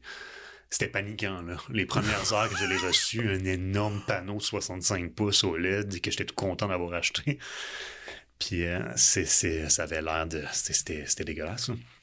À Wow. de niveaux, en fait, il y avait ça, mais il y avait plein d'autres choses dans le contraste, puis tout, il y avait plein de problèmes euh, que, que j'aimais pas, dont il y a des fonctions d'intelligence artificielle maintenant qui compensent dans l'image pour des trucs, ça, des péchés énormes euh, pour quelqu'un qui essaie de faire une image qui, qui, qui devrait avoir du sens, puis qui veut Encore dire quelque pire chose. pour quelqu'un qui justement fait un film, travaille fort. Oui, exact. Son film se retrouve là-dedans. hein. Oui, puis tu, sais, tu, le, tu le travailles, ton film, tu travailles ton image, il y a une façon de la présenter. Fait que les cinémas, ils ont les avantages que ça a aussi. hein. Hmm. Euh, mais euh, sur Crave, il y a quelque chose de mystérieux. Ou est-ce que. Je sais pas si l'application Crave parle avec ma télé, mais il y avait du motion smoothing juste sur Crave, sur The Last of Us. Euh, puis sur d'autres choses sur Crave aussi, mais on a, je me suis abonné à Crave cette soirée-là parce qu'on voulait écouter The Last of Us. Puis commencer à l'écouter. Et puis- là, ça, ça, ça, ça s'est mis à le faire. Ouais, Puis après, tu, vas sur Netflix, par exemple, puis là, ça, ça le faisait pas. ça c'est bien beau. Il n'y a pas de problème. Peut-être parce que c'est un jeu vidéo Non. à la base? Non, non, non. Qui, est comme tout- transféré? Non? je pense que tout ce qui était. Si j'ai écouté d'autres trucs sur Crave cette soirée-là. puis Donc maintenant, peut-être les plateformes peuvent imposer d'une étrange façon à la télé son, son truc? Euh, ben, c'est sûr qu'ils peuvent, à la base, ils pourraient juste le diffuser comme ça. Tu pourrais juste euh, créer, tu sais, puis l'effet serait encore plus euh, perfectionné si tu le renderais en avance. Wow. Et donc, c'est renderé par ta télé, mais euh, dans ce cas-là, euh, moi, ma télé, il y, a quelque chose qui s'appelle le Filmmaker Mode maintenant sur les télés OK? Que j'avais pas activé parce que c'est censé être le mode cinématographique justement qui enlève ces choses-là puis tout. Donc euh, en rétrospective, je recommande le filmmaker mode. Dans le temps, je le recommandais pas parce que euh, je l'avais essayé puis il y a plein de y a des petits détails, je le trouve trop chaud. Mais je l'ai jamais essayé, moi. Il y a quelque chose dans juste dans le, la teinte de l'image que je trouvais plus chaude puis j'ai tendance à aimer une image plus neutre. Fait que je suis allé avec j'ai fait essentiellement mes propres settings, mon propre preset qui avait absolument pas de motion smoothing dedans. Jamais. Ça fait des mois que j'ai cette télé-là, puis j'écoute des choses sur Netflix, j'écoute des choses sur toutes les plateformes. Pas de problème de ça du tout. Euh, mais cette soirée-là, sur Crave, Et ça, avait- avait ça devait te bugger. j'ai, je me fâche jamais dans la vie. Euh, Sauf cette fois-là! ouais, mais tu sais, c'est pas comme si il y a rien que je peux faire, mais C'est comme le- ta blonde a vu, ta blonde a vu une, une facette de toi qu'elle Ouais, connaissait ouais. pas, là. Ouais, qui était fâché. euh, mais découragé de- du futur, de vers où on s'en va aussi. De, tu sais, c'est- c'est- mais qu'est-ce qui se passe? Voyons donc, c'est quelle mauvaise idée. Ouais. Puis, euh, tu sais, j'ai gossé dans mes settings pendant longtemps, m'assurer que c'était pas dans mes affaires, puis ça l'était pas. Puis à un moment donné, euh, juste pour voir, j'ai mis Filmmaker Mode. Et tout était beau. Tout est beau. OK. Maker mode. Euh, mais mystérieux parce que je, je comprends pas comment c'est possible que mes settings qui ont absolument pas de cette cochonnerie-là dedans. Wow. euh, ah non, que- mais que écoute, la seule façon d'enlever ça sur Crave, c'était de. Mais non, mais en ce moment, c'est compliqué, man. C'est compliqué aujourd'hui, là, avec toutes ces, ces techno- euh, On a connu quelque chose qui était très simple, peut-être trop simple, mais là, aujourd'hui, avec toutes ces options-là, Mhm. Mais, tu sais, c'est. euh, je serais pas surpris que ce soit un genre d'accident. Sais, je sais pas si c'était voulu, que ce soit un genre de bug. Tu sais, Ouais. c'était pas voulu. Je peux pas imaginer que- qu'ils ont, qu'ils ont pris cette décision-là consciemment. peut-être. Peut-être. Peut-être pas. Je sais pas. ce serait surtout pour une plateforme qui est la seule plateforme qui nous permet d'écouter HBO, qui est censée être le- le- le- Le la qualité cinématographique Ouais, à l'écran, de faire la chose qui est connu pour être le gros péché de comment tu ne diffuses pas. Mais Je suis tellement d'accord. T'aimes ça, Last euh, Last of Us? Oui, euh, quand même, oui. Euh, Mais t'avais joué au jeu? oui, j'avais joué au jeu. Euh, Donc. Euh, ben, c'est une excellente adaptation. Ah. Et- Moi, j'aime l'histoire. Ouais, ben oui. J'aime ça l'écouter, mais j'ai pas joué au jeu, puis Mhm. je me suis épargné ça, mais bon. C'est, tu sais, euh, il y a des plus grosses variantes que j'aurais cru, ce qui est intéressant.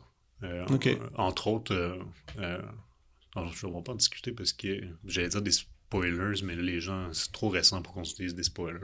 Ouais, peut-être un peu. On va laisser aux gens l'écouter un petit peu. Mais euh, je pense qu'il y a une façon de dire brièvement ce que je veux dire sans rien spoiler. Mais il y a l'épisode 3 qui a fait jaser beaucoup. C'est Oui. l'épisode avec Nick Offerman. Euh, bon, on peut le dire là, sur euh, deux, deux hommes et une relation, euh, un couple homosexuel, à travers ça, où tout d'un coup, on sort, on, on sort du cadre de l'histoire pour vivre une autre histoire, le, le temps d'un épisode, qui est un excellent épisode. Exact, mais oui. C'est, c'est, tu sais, puis même que c'est. Je pense que ça a été le moment que la série. euh, la série était déjà populaire depuis le début. Mais là, ça- après ça, ça a levé. Ben oui, oui, oui, oui. tombé dans le zeitgeist euh, Ouais, ouais, de façon le intense. Ouais, ouais, puis c'était très émouvant, puis tout ça, donc c'était c'était quand même, c'était quand même cool, ça. Mais c'est une des premières grosses divergences où est-ce que dans le jeu, euh, euh, son, son partenaire, il n'existe pas. Ouais. Ben, il existe, mais tu le vois pas. Il- quand quand tu arrives, Ouais. premièrement, tu interagis dans le jeu avec lui. C'est ça. Euh, ce qui n'est pas le cas dans la série. Puis, euh, puis son partenaire, on, on trouve des notes dans sa maison. Puis on comprend qu'il y a une histoire d'amour avec un homme qui, euh, qui est décédé récemment, puis que ça le travaille, mais il n'y a aucune interaction, on voit pas le personnage, c'est du passé. OK, Tandis ok, qu'ils ont décidé de faire non seulement de nous montrer ce passé-là, mais, Mais de, d'en faire de une prendre, histoire, d'élaborer tout ça. de prendre une heure et vingt pour le faire. tu sais. Quand même. Ouais. J'exagère peut-être, mais c'est au-dessus d'une heure, je pense que c'est une heure et dix. C'est chose comme ça. Quand même. euh, Non, mais c'était bien fait, c'était bien foutu. puis, c'est euh, magnifique. Mais là, tantôt, on, on parlait de, de fiction. Tu as eu la chance de travailler avec René euh, pour faire des films. Et après, il y a eu. Après, c'est après, je pense, cette rencontre-là que tu as commencé à faire euh, un peu de, du web, web série. Ouais, un peu plus tard, parce qu'après ça, il y, a il y a eu. euh, J'aurais, à ce moment-là, aimé ça que ce soit la transition euh, dans la fiction, mais ça l'a pas été. Je suis retourné en docu pendant un bout parce que c'est pas un film qui, qui change tout. Ouais.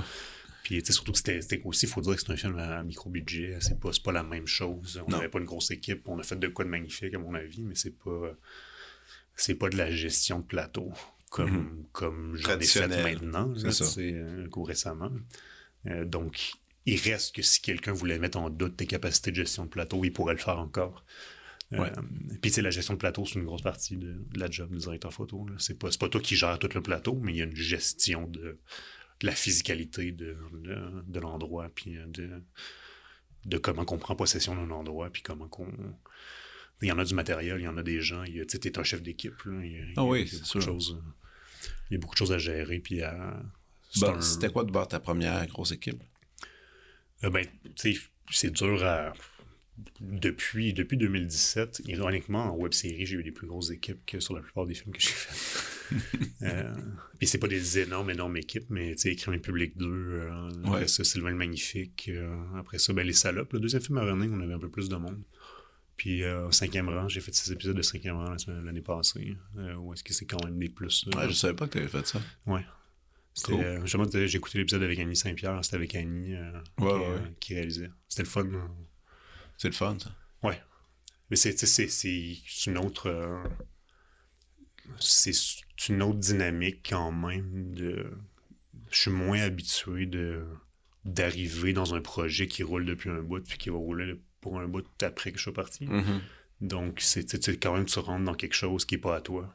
Puis, Ouais. c'est correct de même, mais tu le, c'est pas, pas la même chose que de, de commencer quelque chose puis d'être l'auteur du truc depuis le début. Tu t'as d'autres personnes à respecter, euh, puis, avec raison, là, le travail des autres avant moi est important, puis tu veux le, tu veux le C'est continuer certain. puis pas le- trop le changer. À quelque part, tu as une certaine licence, évidemment, parce que Monsieur, madame, tout le monde ne vont pas remarquer tant que ça que je cadre un petit peu différemment de la personne d'avant, mais ils vont marquer si j'ai décidé euh, contre tout le monde que cette pièce-là qu'on a vue depuis le début, qui était toujours éclairée par un abat-jour, est maintenant éclairée par un fluorescent. si c'est Ah oui, parlons-en de tes fluorescents. C'est quoi cette affaire-là? là? C'est venu, c'est venu avec euh, le réalisateur Eric euh, Piccoli. Ouais. Avec Euh, qui vous avez travaillé ensemble sur deux web-séries. Euh, ben, moi, écrivain public 2, écrivain public 3. Je voudrais qu'on m'efface. Ah, ouais, puis maintenant, euh, maintenant, je voudrais qu'on m'efface 2, qui sort dans, ça. dans pas long. Ah oui, ah oui, ça ouais, bien. Ouais, ouais, ça s'en vient. OK. Je sais pas quand est-ce que ton épisode sort, là, mais, Euh, je sais pas non plus, man. euh, On verra. mais euh, là, nous, on est, le- on, est en- on est fin février, ça sort euh, Ah, début mars. OK, ça, ça devrait être à peu près... Mais c'est quoi, ça va être parfait, je vais sortir ça en même temps, ça va souligner. Ben, on a une première au, au Rendez-vous de cinéma québécois, toute la série euh, qu'on projette euh, au cinéma euh, le 1er mars. Puis Ok. après ça, la série sort sur le web euh, le 3 mars. T'es content? Ouais. Ça sort comme tu veux? Ouais, vraiment. Ouais, c'était, on est, on est bien heureux de ce qu'on a fait, je pense. hein. Tu sais, si c'est un. C'est tough, évidemment, de faire. euh, ça, dure, ça dure 2h50, tout ça, tout ensemble. Ouais. Fait c'est comme faire un, un, C'est comme un film. un gros un- un film gros- indépendant, un un, gros long film. film. indépendant avec Ouais. beaucoup moins de moyens. Ouais, On, exactement. on tourne sur 17 jours. hein. Quand même. Mais on est, on est rendu. On se comprend bien, moi, puis Eric. Mhm. Puis, euh, je pense que ça paraît que ça fait longtemps qu'on travaille ensemble, puis qu'on. Et là, c'est du. J'ai envie de dire, mais c'est de l'éclairage dramatique. Parce que c'est pas léger. Non. C'est, ces projets-là, pour ceux qui l'ont écouté, si vous l'avez pas écouté en passant, allez tout écouter ça. Je crois que c'est disponible sur euh, la plateforme de. C'est Radio-Canada? Ouais, sur tout.tv. Sur tout.tv, hein, c'est ça. Gratuitement, même pas l'extra. Non, c'est ça, c'est ça. Donc, c'est, tout ça, c'est accessible. C'est super bon, très touchant. Je veux pas dire lourd, mais. Ben. Par certains moments, mais ça fait partie de l'expérience du drame. Donc, il faut, faut, faut passer par là. Euh, avec euh, ce cher, et entre autres, tu as travaillé avec Emmanuel Schwartz, qui est, qui, qui est comédien là-dedans, avec qui tu as fait un autre film aussi. Euh, Emmanuel est comédien dans l'écrivain public. Écrivain public, c'est Ouais, ça. Pas dans, pas dans Je vous donne. Non, non, non, non, non, Excuse-moi, je pensais rien qu'à lui dans l'écrivain public. Mais tu sais, ça, tu as travaillé avec, avec des comédiens très variés. Tu sais, un gars comme lui, c'est quelqu'un qui est extrêmement généreux pour une caméra. Mhm. Qui est aussi dans la subtilité. Mais tu sais, t'as, t'as le droit à toutes sortes de comédiens. Puis toi, tu dois inévitablement adapter tout, tout ça, tes cadrages, tout ça, selon, entre autres, les personnalités des gens. Des fois, ça, ça déborde même, des fois, sûrement les intentions du réalisateur ou de la réalisatrice. Oui. Ça, c'est cette limite-là, elle doit être difficile à, à- à établir. En termes de comment on adapte. Ouais, mais tu sais, comme, euh, tu sais, disons, euh, quelqu'un peut dire, je voudrais que tu cadres ça de cette façon-là pour exprimer telle idée. Là, Mhm. toi, tu sais très bien que cet acteur-là va être peut-être plus flamboyant que prévu. Donc, des fois, tu dois jouer un peu avec. entre ah, t'es- T'as des compromis à faire entre la réalité puis ce que la personne rêve à avoir comme image. tu sais. Oui. euh, idéalement, la situation que tu décris là, euh, normalement, elle se passerait pas vraiment si, si, la, ben, si le- la réalisation a une bonne idée de où est-ce que ça s'en va, mais ça peut se passer. Ah, Ça peut tout à fait se passer, mais euh, euh, si on s'entend bien, puis que, qu'on est fluide, puis qu'on est, qu'on est zen sur le plateau, si ça, ça arrive après la première prise, on va juste s'en parler, puis trouver une façon. essayer de, de- de trouver un bon chemin là-dessus. Ouais, mais tu sais, ça m'est déjà arrivé, tu sais, si on. Ce genre de situation que tu décris là, de. Ben, tu sais, d'argumenter un petit peu. Tu, Ouais. peux, tu peux argumenter un peu, pas trop, des fois, tu sais, parce que. Le au temps. final, t'es ben, tu sais, t'es vraiment au service de la réalisation. là. tu vas toujours Ouais. l'être, puis si tu l'es pas, il y a un problème. là, hein. Ouais. Euh, mais euh, d'argumenter justement, ah ben tu t'es sûr que hein, tu veux qu'on le fasse fixe, proche, avec une lentille longue, Ouais. parce que j'ai vraiment l'impression que tu le moment que ça va bouger un peu, on va le Ça- perdre. C'est ça, ce genre de truc-là. Ouais, fait que tu mais tu sais, c'est quoi les solutions? Après, là, de, si, si tu sais ce que tu fais, t'apportes des solutions, tu fais pas juste dire ça marchera pas, mais tu tu proposes qu'est-ce qu'on pourrait faire de différemment? là? Ben, tu on Mhm. pourrait élargir un petit peu. Ou on pourrait mettre la cam sur un devis, mais même là, ça devient autre chose. Mais tu on pourrait le faire à l'épaule, on pourrait. euh, Est-ce que est-ce que tu considères que tu as une signature unique? Dans le milieu? C'est quand même une drôle de question que je te pose, mais une grosse question. Parce que tu sais, après, je pense toujours à. Là, là, je suis fatigué, fin, fin- fin de journée. Euh, le, tu sais, là, le, le fameux euh, directeur photo là, de, de- de- qui travaille avec Denis Villeneuve là, beaucoup ce temps-ci. Euh, Deakins? Comment? Roger Deakins? Ouais, tu sais, lui, il a une signature. Tu sais, il y a quelque chose qui est super unique, qui, qui est réputé pour.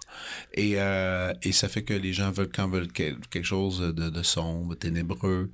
Il est souvent, il est souvent nommé, il est tout ça, il est étudié, il est analysé comme ça, puis ah, il y, a un- il y a un certain trademark qui est présent. Ouais. Après, toi, est-ce que tu trouves que il doit y en avoir d'autres qui doivent avoir des signatures très, très uniques qui, sont, qui leur appartiennent? Quand même, tu c'est un sujet intéressant. On sait, on pourrait faire une heure là-dessus. Mais euh, Sûrement. euh, de Mais- mon point de vue. Est-ce que, ma, ma question, c'est est-ce que tu penses que c'est une, une signature? Et si tu penses en as pas, est-ce que tu souhaites en avoir une? Tu comprends ce que je veux dire un peu? Ouais. Euh, je sais pas si je vais être capable de répondre à ta question si précisément, mais ça m'amène à, à quelque chose. Ben en fait, la plupart des grands directeurs photo, je ne m'inclus pas là-dedans, là, mais la plupart des grands directeurs photo euh, te diraient qu'ils n'ont on- n'ont pas de signature. Euh, pas mal sûr que Roger Deakins te dirait aussi qu'il n'y a pas de signature. Fait que c'est... Puis pas que tu as tort de dire qu'il y en a une, mais il y a certainement des préférences, il y a, il y a des Ah oui. tendances. Euh, mais c'est même vu de plus en plus comme un quasiment un badge de déshonneur de dire que tu as ta signature comme directeur photo parce que tu es censé être au service de la réalisation. Fait que si, si tu as ta propre signature, ça pourrait être en conflit à quelque part. En même temps, après ça, tu pourrais faire l'argument comme, un- comme un comédien que tu, tu, tu peux caster, entre guillemets, pour utiliser un anglicisme, euh, caster un directeur photo comme tu castes un comédien. Mais ça s'en vient un peu de même aussi dans l'industrie, j'ai l'impression. Il y a des écoles de pensée différentes là-dessus. J'ai l'impression que la plupart des gens ont tendance à travailler avec la même personne quand ils peuvent. Mais il y a certaines personnes dont je sais que Scorsese, Mhm. euh, à certains moments, il a aimé caster des directeurs photo comme il caste des, euh, des acteurs. ouais. Mais c'est pas toujours le cas. Euh, il a travaillé, tu sais, je- pense, à, mais justement, il a travaillé avec Dickens une fois sur euh, Kundun. Le film, peut. le film euh, au Tibet, euh, au milieu des années 90. C'est un des films de ouais, Scorsese qui a été vraiment pas beaucoup vu, mais qui a, qui a fait avec Dickens. Euh, après ça, je sais pas avec qui il est revenu. Après ça, il a travaillé longtemps avec Robert, Rich- avec Robert Richardson. Mhm. Euh, entre autres, ils ont fait, ils ont fait The Aviator, Shutter Island ensemble. Puis là, récemment, il travaille avec Rodrigo Prieto depuis The Wolf of Wall Street. Mais euh, je l'ai déjà entendu parler de l'idée justement de, de trouver, euh, de caster un directeur photo comme tu castes un comédien dans le sens de qui a des aptitudes qui connectent avec Pour l'histoire, Ouais. selon sûrement l'histoire que tu as proposée, je, je fais ce film-là, Wolf of Wall Street, comédie, quand même, noir, mais comédie, vraiment. Ouais. Bon, ben, trouver un directeur photo qui est capable de photographier de la comédie, c'est honnêtement pas si facile, probablement. Non, ça dépend évidemment aussi de quel type de comédie. Ceci dit, je pense que ce shift-là, puis même le shift à Richardson, je pense que dans ces dernières années, c'est arrivé plus parce que l'autre personne n'était pas disponible. Puis, Ça peut être. puis là, tu shifts avec quelqu'un, puis chose qui arrive, heureusement et malheureusement souvent, mais tu, tu changes pour quelqu'un d'autre, puis tu le réengages sur le prochain projet. Fait Ouais. que l'autre personne a perdu sa place. À force de faire tellement de, de photos de même, euh, t'aimerais-tu changer de chapeau? T'aimerais-tu ça réaliser? Est-ce que tu y penses? euh, oui, ça fait partie des planches. Fais partie des plans? Oui, oui, oui. Mais, euh, mais pas. euh, c'est important de le dire, c'est important d'être clair par rapport à ça. Puis c'est pas. euh, la direction photo n'est pas qu'une étape vers la réalisation. Mon, ma carrière idéale, si je suis chanceux et que tout s'aligne, ce serait de, de continuer à faire de la direction photo à 70% pour d'autres personnes. C'est ça ma job, c'est ça que j'aime faire. Mhm. Euh, mais une fois ou quelques années, de réaliser un petit projet à moi. Euh, ça, ça serait juste parfait. là. Il y a quelques années, ben là, je dévoile un côté intime. Peut-être que tu seras pas content, mais il y a quelques années, tu me parlais que tu t'amusais, tu t'amusais à écrire, à écrire un peu un scénario. Euh, c'est encore le cas? Tu t'amuses avec ça encore? C'est ça que je faisais juste avant de m'en aller. Ah, OK, OK. Donc ça reste, c'est encore là. Ouais, mais j'ai de quoi là en développement depuis un an, là, que, mais que- qui, qui a été mis sur pause parce que j'ai eu une année de fou l'année passée, mais Mhm. J'avais commencé à développer quelque chose l'hiver passé, puis je suis tombé dans un loop de travail vraiment intense. Fait que ça a été mis sur pause, mais j'y ai pensé pendant longtemps, puis là, Tout seul? Développement seul? ouais. Mais tu sais, j'ai j'ai des, des contacts proches qui me servent un peu de conseiller et tout, mais euh, puis on verra si ça donne quelque chose, mais c'est c'est assez... Mais euh, c'est excitant. ouais. C'est C'est- c'est un, tough, là, c'est le- un échappatoire. euh, Ouais, là, là, c'est un moment où est-ce que c'est c'est angoissant. là. OK. Ouais, J'aime ça. ouais. Ben, désolé de l'angoisse, là. Non, non, mais- c'est bon. Ben, tu sais, c'est parce que j'arrive, j'arrive à la- un peu. euh, je suis même pas encore dans le scénario comme tel, mais dans des gros outlines, dans des gros, euh, des gros résumés. Puis euh, j'arrive vers la fin, puis c'est là qu'il y a beaucoup de choses à reconnecter ensemble, puis ça devient un petit peu, euh, un petit peu dur. là. Puis c'est là qu'il y a aussi que mon histoire devient particulièrement étrange, mettons. Tu veux pas, quoi, tu veux pas faire demander à quelqu'un à coécrire avec toi, mettre les pattes là-dedans? Je serais bien ouvert à l'idée, mais euh, honnêtement, il y a peu de gens que je connais qui. Tu sais, la plupart des. La plupart des bons scénaristes travaillent sur quelque chose déjà. Là. Ouais, ils sont occupés. euh, Ouais, ouais, Ils sont déjà occupés, ils travaillent sur quelque chose. Donc, tu sais, de- d'embarquer sur le projet de quelqu'un d'autre, c'est plus. Ouais, je comprends. Ah, mais plus- quand, plus quand- quand quand le micro va être fermé, tu vas, me- tu vas me pitcher ton affaire. Je veux savoir, je veux savoir c'est quoi. Euh, désolé, chers auditeurs. c'est la vie. Euh, du montage, non? Non. Mais c'est drôle que tu le dises. euh, Je sais même pas si, je sais pas si t'es au courant de ça, mais. euh, euh, ben, j'ai monté, justement, tu as mentionné brièvement tantôt. euh, à quelque part, je voudrais même pas que ça se sache tant que ça, mais c'est bien correct. Mais euh, le film que j'ai fait avec Emmanuel Schwartz, Ok, t'as Euh, fait du montage? ouais, je l'ai monté aussi. J'ai fait la direction photo, mais je l'ai monté, ouais. Tu aimé ça, faire ça? Euh, oui, je le referai plus, mais oui. Mais je le referai plus pour quelqu'un d'autre. en Non, fait. non, mais pas. c'est quand même un autre, c'est un autre métier, c'est un autre chapeau encore, là. Mais Ouais, vraiment.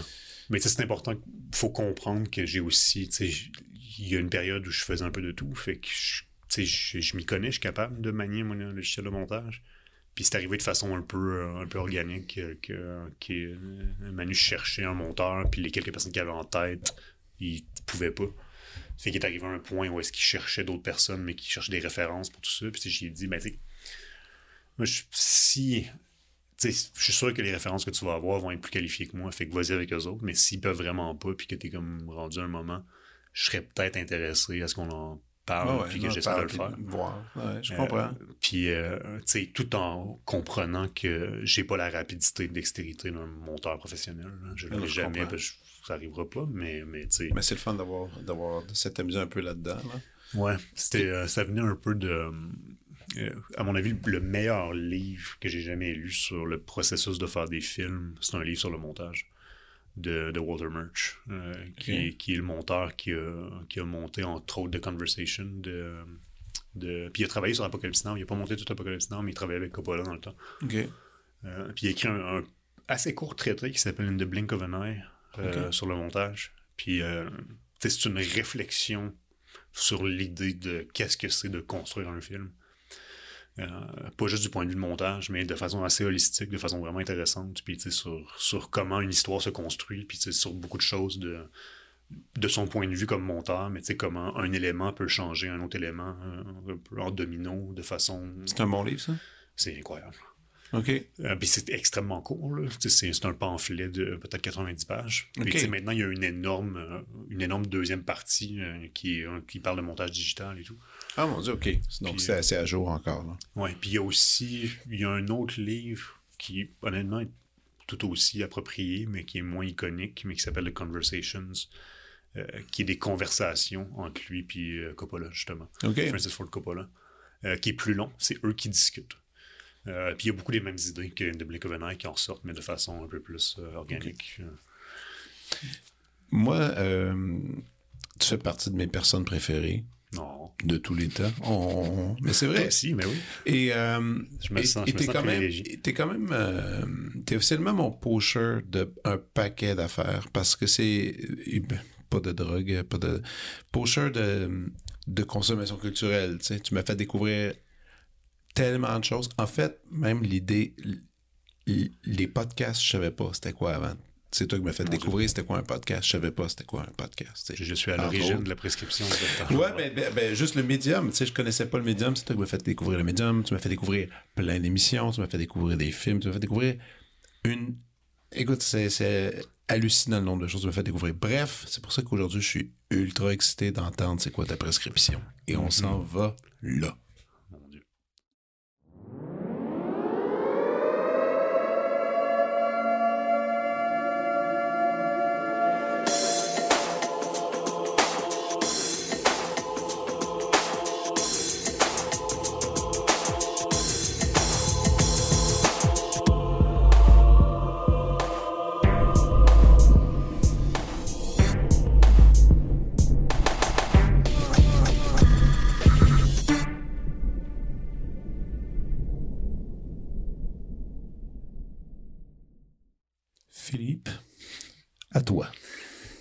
C'est énormément de pression d'abord. Moi, je sais, d'habitude, je fais pas cette pression pour personne. mais je me suis dit que je voulais, je voulais justement rajouter un sens dramatique euh, à bien. tout ça. Faut, av- avant même que tu te lances, parce que, écoute, je pense que c'est il y a deux ans, tu étais venu super à la maison, puis tu sais, je te disais, qu'est-ce qui est drôle, là? Qu'est-ce qui est drôle? Puis là, tu m'avais fait, ah, écoute, une heure d'exposé, j'avais j'ai pris des notes sur tout le monde de l'humour australien Mhm. que je ne connaissais pas. T'es- t'es- T'es-tu rentré là-dedans? Un peu, Ah pas assez. Pourtant que toi, j'ai pas, j'ai pas eu le temps d'explorer le tiers des affaires que tu me demandais.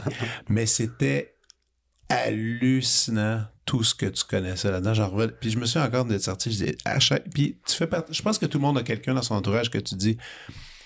Si j'ai si besoin de, de bonne musique, je vais appeler cette personne-là. Elle a toujours une bonne solution. Mhm. Puis toi, je sais que tu as toujours des, des idées farfelues d'affaires que je ne savais pas qui existent. Exemple, la série. Écoute, c'est drôle, là, ces temps-ci, j'écoute une série que tu m'avais suggérée il y a des années, puis que je j'ai mis euh, sur la table, et je n'avais pas le temps, puis là, je suis dedans en ce moment, puis c'est- je capote, c'est euh, Barry. La, la- Mhm. la série Barry que j'avais Ben oui. pas encore écouté. Je capote ben raide, c'est Mhm. parfait. C'est exactement ce que j'avais envie d'écouter. Hader. euh, Puis, euh, ben non, mais c'est ça, Bill Hader. Puis, euh, et, et j'ai été avec Pierre Brassard l'autre fois, qui est venu à l'émission, puis c'était dans sa, c'était dans sa prescription Barry, puis il dit, il dit ça, c'est la chose qui me fait mourir de rire. mhm. Donc, c'est, dramatique aussi, et c'est Ouais. super dramatique. C'est parfait, en fait. Mhm. Bref. Anyway, là, c'était fin de la parenthèse. Je, là, je te laisse la parole. Euh, ben, ça, c'est beaucoup de pression. Et en plus, euh, comme euh, on l'a mentionné dans notre intro très, très lousse, je consomme beaucoup moins que je consommais. Oui. Donc, en plus... Parce que tu joues. Non, c'est pas ça. Honnêtement, c'est plus une... c'est, Je pense que j'ai commencé à en parler tantôt, mais j'ai... Je pense que j'ai passé la lune de miel avec le cinéma, ce qui est tout à fait correct. Puis là, je suis dans la, la relation, euh, dans le mariage euh, très... Tu euh, travailles. Ouais, dans, dans le mariage que tu On travailles. donne, on reçoit. Exact. Ah ouais. Mais c'est pas, c'est plus, c'est plus la lune de miel, c'est plus les dates, euh, les dates sur les étoiles, c'est plus la même chose. C'est-tu parce que maintenant, quand tu vois un film, tu vois la technique prend le devant de l'histoire? Un peu, mais pas tant que ça, honnêtement. Tu réussis quand même encore à aller sortir l'enfant innocent en toi puis de, qui prenne sa place? Oui, vraiment. En fait, absolument.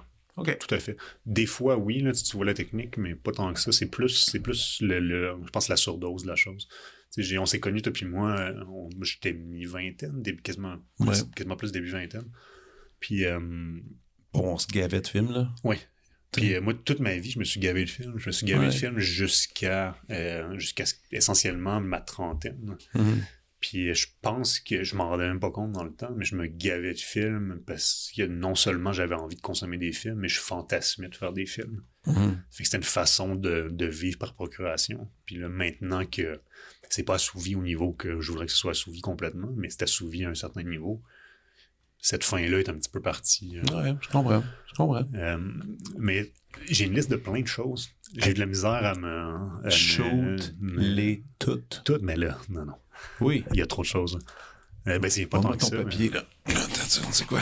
Non, il n'y a pas beaucoup de choses. Vas-y, shoot. On y va. On a le temps. Hey, il n'y a personne. y a- le boss, c'est moi. Donc, on fait ce qu'on veut. là. Ok, mais gars, on va faire un lien avec ce que tu disais. Parfait. euh, L'humour australien. Oui, yes.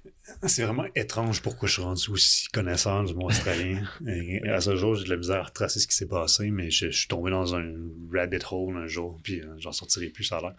Euh, mais un show de essentiellement stand-up, mais c'est pas tant du stand-up, de Tom Walker, qui est un Australien, qui s'appelle Very Very, qui est sur Prime Video. OK. Euh, Tom Walker, c'est un. Je sais pas s'il dirait qu'il est un stand-up, il fait du genre de stand-up, mais surtout, il a été plusieurs années en France à l'école de Gaulier. Je sais pas si tu vois c'est quoi. Non. L'école de clown. Non. Il y a une école il y a des histoires hallucinantes sur, sur son temps à l'école de Gaulier. euh, qui est- C'est Philippe Gaulier, le, professeur, euh, puis euh, qui est un vieux français abusif. euh, qui, OK. qui You are not funny. You are not funny. OK, OK.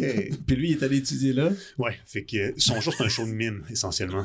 Qui, ben, qui combine le mime avec autre chose. Avec histoire et. euh, Ouais, plein d'autres petites affaires. Puis c'est très subversif sur l'idée de mime, mais il fait beaucoup de mime à travers d'autres formes d'humour. Euh, Ok.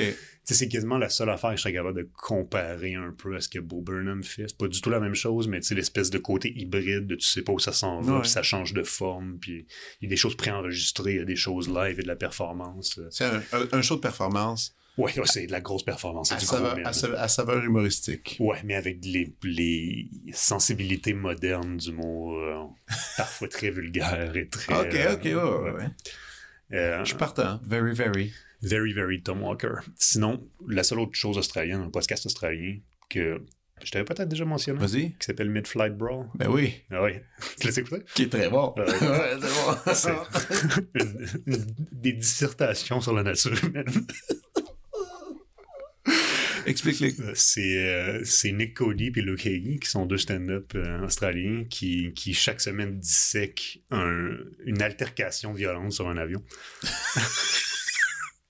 Ça sonne super dramatique, mais c'est très drôle. Mais tu sais, si on parle d'altercation, on parle pas de, de terrorisme horrible, mais on Non, parle non, de, non, de, de quelqu'un a bu De du gens- whisky, puis... Du euh, monde désagréable. ouais, du monde complètement désagréable. Puis ils vont analyser chaque petit détail de, de tout ça. Ouais, jusqu'à faire de la recherche sur le passé de la personne, puis analyser le- le- tout ce qu'il y a jusque-là. Puis tu sais, tout ça avec... euh, j'adore les deux, mais c'est Luke Hagee en particulier qui me Ouais. fait beaucoup rire, qui fait plus de recherche que l'autre. C'est lui qui présente, euh, Ah qui non, présente non, toute il est- l'histoire. Il est très, très, très bon.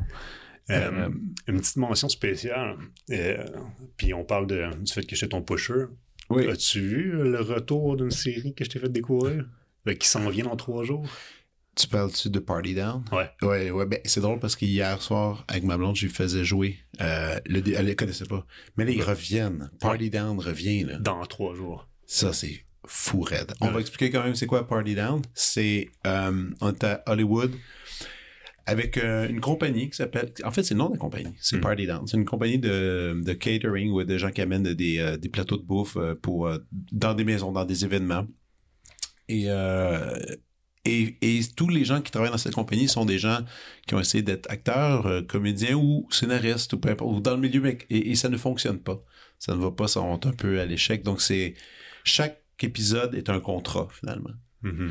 Et, euh, et les choses et c'est- écrit, c'est scripté, beaucoup d'impro, c'est drôle, c'est très drôle. Très drôle, de façon très pince sans rire, très plutôt réaliste. Je veux pas dire réaliste parce que ça l'est pas tant que ça. mais c'est- ça a un ton très, euh, très euh, vraie vie. là. C'est pas, c'est pas de la sitcom. euh. Et il y a deux saisons disponibles Exact. que j'ai acheté de nombreuses fois en DVD pour offrir à des gens. Ah ouais. Et j'ai toujours été très remercié. Et c'est hier que j'ai appris qu'il y avait une troisième saison que je savais pas. J'ai vu justement en me promenant sur le Family Crave, j'ai vu euh, Ben une oui. nouvelle saison de la semaine prochaine. Quoi?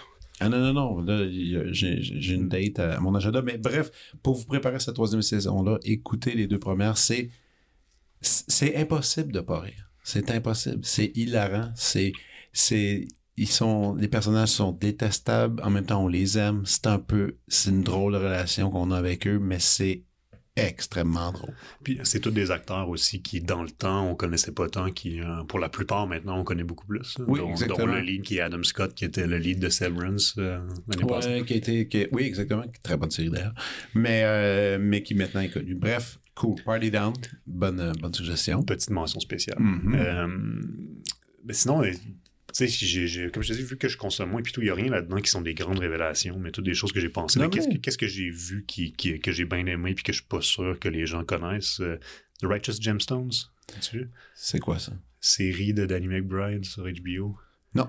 Euh, tu sais, qui, a fait, euh, qui ont fait avant, euh, voyons, comment ça s'appelait? Eastbound and Down, Ouais, ok, oui. puis Vice Principals. Ouais, mais ça, c'est la nouvelle série? Leur nouvelle série. Ouais, mais tu sais, c'est déjà fini, mais c'est, c'est une satire de tu sais, le, le monde des, euh, des pasteurs euh, extrêmement riches aux États-Unis. euh, sais, des méga églises. euh, C'est c'est une famille de... de Le pasteur. ben, le, le- le pasteur principal, c'est John Goodman, OK. qui est, qui est le, le patriarche de la famille, puis ses trois enfants dégénérés hein, qui, qui veulent tous être les héritiers de, du truc. puis, mais c'est extrêmement wrong euh, de bien des façons, Ah vraiment e- extrêmement bien écrit. Puis, satire. étrangement, Goodman, il, il a pas flirté trop avec des projets de satire comme ça de- pff, depuis longtemps. Même, il était, il était très dans le politically correct Mhm. dans, ses, dans ses choix de projets. Bon, ça, je suis curieux, j'ai- même pas entendu parler. Rien. Puis hein, tu sais, en- dans la deuxième saison, il y a Eric Andre que j'aime beaucoup aussi, pense, hein, qui, qui est là, qui est un autre pasteur. euh, Oh, oh c'est de la grosse, euh, c'est de la grosse satire vraiment drôle. Là, on n'est pas dans l'humour nécessairement, mais on parlait de Last of Us tantôt. C'est Mhm. pas ça ma suggestion, mais il y a un gros discours en ce moment que The Last of Us est la meilleure série basée sur un jeu. Ouais. Je suis pas t'es tout à fait d'accord. Here we go. Arcane League of Legends? T'as déjà entendu ça? Non. Euh, c'est une série euh, sur Netflix euh, qui est sortie en 2021. OK. euh, qui est époustouflante. Ok. Vraiment, là, c'est une série animée. Euh, OK. Mais euh, c'est, je suis extrêmement excité par le médium de l'animation depuis un petit moment. Mais c'est- Ah, ça, je savais pas. Ben, le- les possibilités que ça offre, puis il n'y a, pas de meilleur exemple que ça. Euh, euh, ben, en fait, oui, il y, a, y plein de bons exemples euh, dans Mais les dans- Pixar et tout ça. Mais dans ce cas-là, on parle vraiment d'un jeu mis en animé. Ben, c'est, là la nuance, c'est que c'est basé sur League of Legends. Je connais pas League of Legends. C'est, tout un univers que, Ouais, ouais. que je connais pas. C'est, les gens qui jouent à. League of Legends. C'est un, jeu. euh, À la base? Ouais. Les gens qui jouent à League of Legends, ils sont dans leur propre microcosme. C'est une énorme affaire, c'est gigantesque. là. Il y, a des- il y a des tournois de League of Legends. Mais il y a un lore dans ce jeu-là. Je sais pas si tu connais le terme lore, mais il y, a, ben, il y a une mythologie là, qui, est dans le. Il y a un monde, il y a, il y a un passé, il y a des choses que je connaissais absolument pas. La série est basée là-dessus. Mais c'est. C'est juste une excellente série sur deux sœurs qui vivent dans un monde dystopique, puis qui se retrouvent séparées. C'est pour faire une prémisse rapide, ça se passe dans une ville qui est une des nombreuses villes dans le monde de League of Legends que je connaissais pas. euh, c'est deux villes une par-dessus l'autre. Une ville, la ville du bas, la ville du haut. Euh, la ville du bas est là où toute la pauvreté et là où les, les bidonvilles se trouvent, la ville du haut et les riches. Euh, c'est un espèce de monde. euh, c'est dur à décrire, mais connais-tu le terme steampunk? Non. Euh, c'est un- une sous euh, une sous-catégorie de, de fiction euh, qui est typiquement euh, qui se passe dans- un peu à l'époque victorienne. OK, Euh, OK. Mais avec dans un monde où il y a une technologie beaucoup plus avancée qui a été développée, souvent basée sur la vapeur. OK. C'est pour ça que ça s'appelle steampunk. Ah, Donc tu vas avoir, tu vas être dans un monde victorien, mais les gens ont des armes à feu à vapeur extrêmement, euh, ce genre de choses-là. OK. Ou, ou des machines à vapeur, ou des machines volantes à vapeur, vraiment. euh, OK. c'est très animé comme, euh, comme, euh, comme truc. Euh, mais c'est pas ça, ça pourrait, on pourrait décrire ça comme euh, Magic Punk. Parce que c'est c'est un monde justement qui est un petit peu style victorien, mais où est-ce que ça fait partie de l'histoire de la série, mais il y a quelqu'un qui découvre comment utiliser la magie de façon technologique, en fait, de, de, de, de contrôler la magie non contrôlable avec la technologie pour créer la nouvelle ère de prospérité qui se passe dans la série. OK. Mais c'est l'histoire de deux sœurs qui habitent dans la ville du bas. Puis qui, euh, on les suit de leur petite enfance, quand ils perdent leurs parents, qui deviennent orphelines, à devenir adoptés par euh, un barman du bas de la ville qui lui aussi va disparaître. Puis après ça, ils deviennent adultes. Puis les deux sœurs sont séparées euh, par le conflit. C'est une histoire super, incroyablement personnelle, vraiment bien écrite sur ces deux sœurs-là, dans un univers incroyablement bien construit. C'est visuellement. C'est de l'animation, mais je serais curieux de voir comment ils ont fait. Clairement, il y a, il y a une forme de 3D en arrière. Je pense qu'il y a du performance capture qu'on appelle. Il y a- il y a- OK. Les personnages bougent comme des humains qui bougent dans la vraie vie, mais c'est redessiné par-dessus après. OK. Bon. C'est gros budget, gros. Il n'y a rien qui a l'air de ça. Tu, tu, tu t'écoutes une minute, puis t'as jamais vu quelque chose qui ressemble à ça. Ben là, OK. Similaire un peu, pas de la même façon, mais je je sais pas si t'as vu Spider-Man Into the Oui, oui, oui, exactement, oui. Ça a quasiment le même effet, même si c'est pas la même chose de Oh, c'est. D'ailleurs, le prochain s'en vient, le nouveau euh, Mhm. Spider-Man, qui va être qui va être très cool. Ah oui, c'est clair. Le, le, le- celui-là, je le verrai au cinéma. Le premier, je Hey, on cinéma, ira ensemble. ouais, oui, c'est clair. Ah oui. Nice. Demain, tes filles. Ah oui, ah oui, ah oui. Ils, ont d'ailleurs adoré le premier. j'imagine. C'est super le fun. Ouais, c'est, le genre de, de truc, euh, plus je vieillis, plus, euh, plus euh, je m'ouvre. Il fut un temps où je snobais ce genre d'histoire-là, mais c'est, c'est très... Pour un enfant, quand même, c'est des belles valeurs, je veux pas. là. Ah ouais, c'est le fun. Ben oui, Ah c'est... oui. Il y, a- il y a pire chose, euh, il y a pire inspiration, mettons, euh, pour un enfant. Ah oui. hein. Ça. Euh, un roman que j'ai lu récemment, euh, qui s'appelle Fever Dream, euh, de, de George R. R. Martin, qui est l'auteur de Game of Thrones. OK. Qui, ça me fait repenser, là, je ne vais pas faire trop de loup, mais c'est pour ça que je sais que je t'en avais mentionné. C'est une affaire par rapport à Game of Thrones, hein, par rapport à la musique de Game of Thrones. Ah, OK.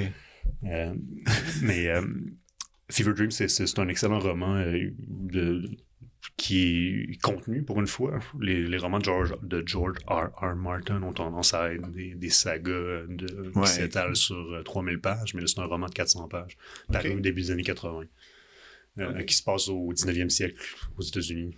Euh, qui, ça, c'est sur un, un capitaine de bateau, euh, un bateau à vapeur, qui, euh, qui a tout perdu, puis qui se fait faire une offre par un mystérieux aristocrate de euh, je vais te donner de l'argent, puis on, on se part un bateau, toi puis moi ensemble, on est co-capitaine.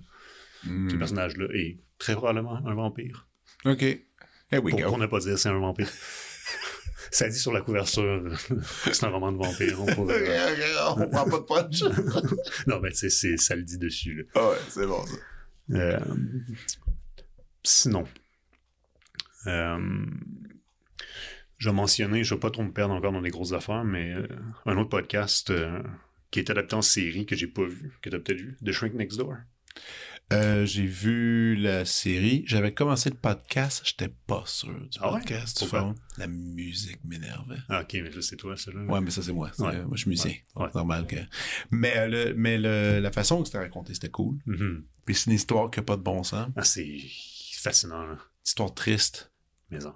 Triste. Euh, je me souviens que je trouvais ça. Surtout, ben, il y a eu la série qui était sur Apple TV de Shrink Next Door avec euh, Will Ferrell. Puis c'est qui l'autre, Paul?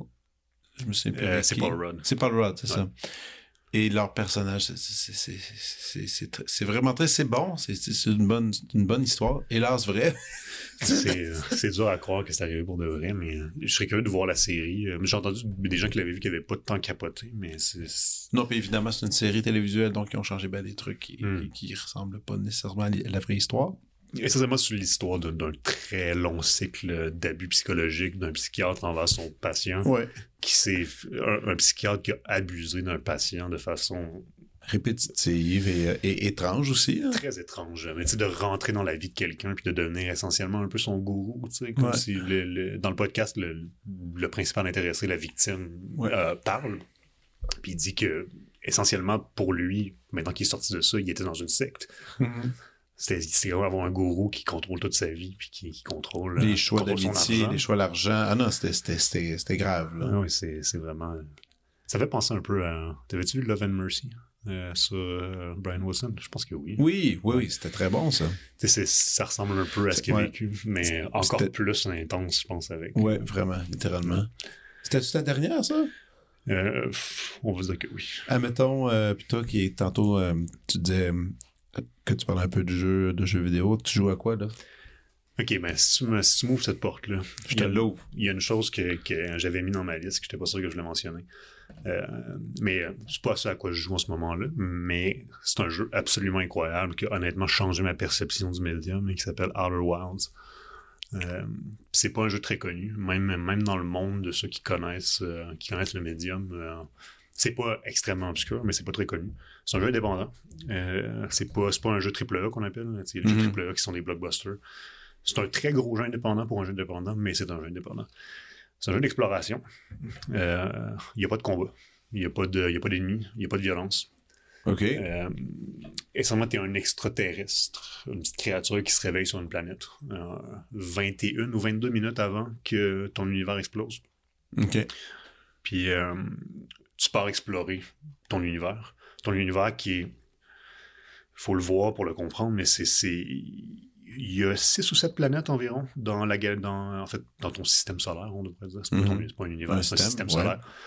Euh, six ou sept planètes qui sont des très petites planètes. Ça a comme pas de sens physiquement, dans le sens que ça prend en vaisseau spatial, ça prend 30 secondes de passer d'une planète à l'autre. Les planètes sont très petites physiquement, euh, mais remplies de détails. Donc, t'as pas de direction. Tu pars, euh, tu sais au début, tu lis quelques petits trucs en parlant aux gens dans ton village, puis tu sais qu'il y avait une race euh, d'extraterrestres, euh, qui est installée dans ces planètes-là avant, puis ils ont disparu. Fait que t'as aucune direction, on va juste explorer ce qui se passe, puis toutes personnes vont vivre une expérience différente, mais va sur une des planètes, peu importe où t'atterris sur la planète, tu vas découvrir quelque chose quelque part. Puis cette chose-là va t'amener à quelque chose d'autre. Il va t'amener à quelque chose d'autre. Va t'amener à quelque chose d'autre. Après 22 minutes, l'univers finit. Le, le- il y a une supernova, le, le soleil explose, l'univers finit. Tu te réveilles au début, tu reviens. C'est un time loop. Donc tu reviens au début. Fait que tu te trouves à aller réexplorer des planètes. Il y a plein de choses qui se passent. C'est super dur à expliquer. Il y a plein de choses qui se passent spatialement. Un exemple que je vais donner, il faut pas trop spoiler les choses parce qu'il y a tellement de choses à découvrir. Mais par exemple, il y a deux de ces planètes-là qui sont une espèce de système jumeau. Euh, c'est deux encore plus petites planètes, mais qui sont en, orbite l'une l'une autour de l'autre. Euh, il y en a une qui est recouverte de sable, puis l'autre qui est euh, pleine de cavernes, pas de sable. Mais au début du 22 minutes, le sable d'une des planètes commence à couler sur l'autre planète. Ce qui veut dire que euh, les cavernes que tu as explorées sur la deuxième planète se remplissent de sable. Donc, faut que tu te dépêches si tu veux te rendre là, puis rentrer profond dans le fond de la planète pour, aller chercher les tes secrets trucs. au milieu. Tout ce, que, tout ce que tu découvres, c'est de l'information. Mais mais il y a une mission. Il y a de l'information à découvrir, il y a un mystère à découvrir. OK. Tout ce que tu découvres, c'est de la nouvelle information. Ce que tu as à la fin, tu pas découvert des objets ou quoi que ce soit. Tu as juste découvert des nouvelles informations sur comment cet univers-là fonctionne. Puis quand ça termine à la fin, quand tu as découvert les mystères, toi, tu tripais? Ah oui. Mais il y a, à la fin, il y a une espèce de, de- d'enchaînement de choses qu'il faut que tu fasses si tu veux finir, finir le jeu. Mais, mais c'est que tu découvres, tu découvres l'histoire d'une incroyable race d'extraterrestres. C'est très cartoony, c'est très cute, c'est très, euh, c'est très, euh, ça pourrait être, il y a rien là-dedans qui ferait peur à qui que ce soit. C'est très positif, mettons, comme vibe. OK. Euh, puis tu sais, découvre le- l'histoire d'une race d'extraterrestres, euh, qui ont une soif de savoir qui est incroyablement inspira- inspirante, qui veulent juste, euh, tout ce que tu découvres, c'est des, des, des, euh, des journaux de découverte, de, de, on veut découvrir, euh, on est à la recherche de pourquoi la gravité sur euh, autour du trou noir là-bas Oh a changé. C'est c'est- OK, c'est trippant. c'est fou. Ah, le fun. C'est fou. J'ai jamais entendu ce nom. Peux-tu redire le nom encore? Outer Wilds. Outer Wild. à ne pas confondre avec The Outer Worlds, qui est un autre jeu. Il n'y a pas de au au devant, devant celui-là, donc c'est Outer Wilds. OK. Et tu sais, pour finir, le genre de concept que ça a, les deux planètes de sable, celle aussi qui se vide de sable, ben, à rapetisse. Fait que tu découvres des choses aussi à mesure que le temps avance, il y a des nouvelles choses que tu peux découvrir sur la planète qui se vide de sable. Tout est basé autour de cette idée-là de, dans, dans les 22 minutes qui se passent, toutes les planètes sont en train de se faire détruire d'une façon ou d'une autre, donc changent dans le temps, donc il y a différentes choses qui vont être accessibles à différents moments, puis tu vas découvrir une toile d'araignée d'informations fascinantes qui raconte son histoire à sa façon. La raison pour laquelle je trouve ça intéressant, c'est c'est quelque chose que tu peux pas faire à l'extérieur de ce médium-là. Euh, Ouais, j'a- ouais. J'adore The Last of Us, mais The Last of Us, c'est presque un film déjà sous forme de jeu. C'est ça, ça, il n'y a aucune façon de, de, de raconter cette histoire-là autre que l'expérience de, D'où d'où le fait que toi, ce que t'aimes justement du jeu vidéo, c'est ce genre de jeu-là. C'est ça qui te fait triper. Oui, c'est l'exploration, les mystères, découvrir des mystères, découvrir des choses, d'être d'être motivé par la vraie curiosité de qu'est-ce qu'il y a derrière, derrière cette vallée-là. Qu'est-ce qu'il y a à l'intérieur de cette planète-là, là-bas, qui est vide? J'ai lu un truc ailleurs qui me dit que la planète est vide. Qu'est-ce qu'il y a au milieu de la planète? Il y a un trou noir au milieu de la planète. OK. Où est-ce que le trou noir mène? Quand tu fais travers le trou noir, il mène quelque part. Ça, Puis là, tu t'amuses avec ça. construire dans ta tête. J'aimerais ça l'avoir, cette passion-là. Je pense que je l'ai pas. Je pense que j'ai pas le temps. J'ai pas le temps d'essayer de faire des enfants en place. C'est ça. Je respecte euh, complètement là-dessus. Mais c'est, mais, mais je comprends le point de vue pourquoi ça peut être excitant, tu comprends? Je Mhm. comprends pourquoi ça peut être super le fun. Mhm. Puis l'idée, le challenge, tout ça. euh, moi, ma, ma, ma plus vieille, là, j'y ai acheté, elle voulait. euh, j'ai acheté la vieille machine Pac-Man. Ah oui. La vieille, mais tu sais, ils ont fait une Et- célébration minuscule, plus petite, portative. Mais comme d'arcade? Oui, Ah ouais. d'arcade avec le, le, le stick et tout ça. Ouais. Elle peut jouer là, des heures. Elle aime tellement ça. Puis c'est toujours en toujours une espèce d'idée de niveau. Puis là, c'est fait des formules, puis elle les explique toutes. Puis tu sais, c'est quand même cool. là. Et puis, par la fin, il y a la série Tetris qui s'en vient, que ça, j'ai j'ai très hâte de voir. Ouais, ouais, je, je sais que ça existe, mais je sais Ça sort, la là. création. Comment c'est arrivé, comment je- l'histoire de Tetris, qui est- je suis bien curieux. Écoute, on pourrait encore parler tellement longtemps, ça n'a pas de bon sens, mais moi je me dis, pourquoi pas que tu viens comme une fois de temps en temps me mettre à jour sur la vie de Ben tous ces trucs-là. c'est clair. puis, euh, puis euh, bon, tu sais, on, on tricotera ton scénario avec les auditeurs, ça, ça, ça. Ben oui, c'est ça, ça va être ça, un scénario open source. Open source, c'est ça? All right. Merci Phil. Merci à bientôt. À bientôt. Vous venez d'écouter La prescription avec Dr. Fred Lambert. À l'animation, Frédéric Lambert. Réalisation, montage, recherche et bons conseils, Olivier Chamberlain. Au logo, Joël Vaudreuil. La musique, le groupe Crab. Jérôme Minière, Philippe B., Ben Guillaume Beaulieu et Vincent Vertefeuille. Merci d'avoir été à l'écoute et à bientôt.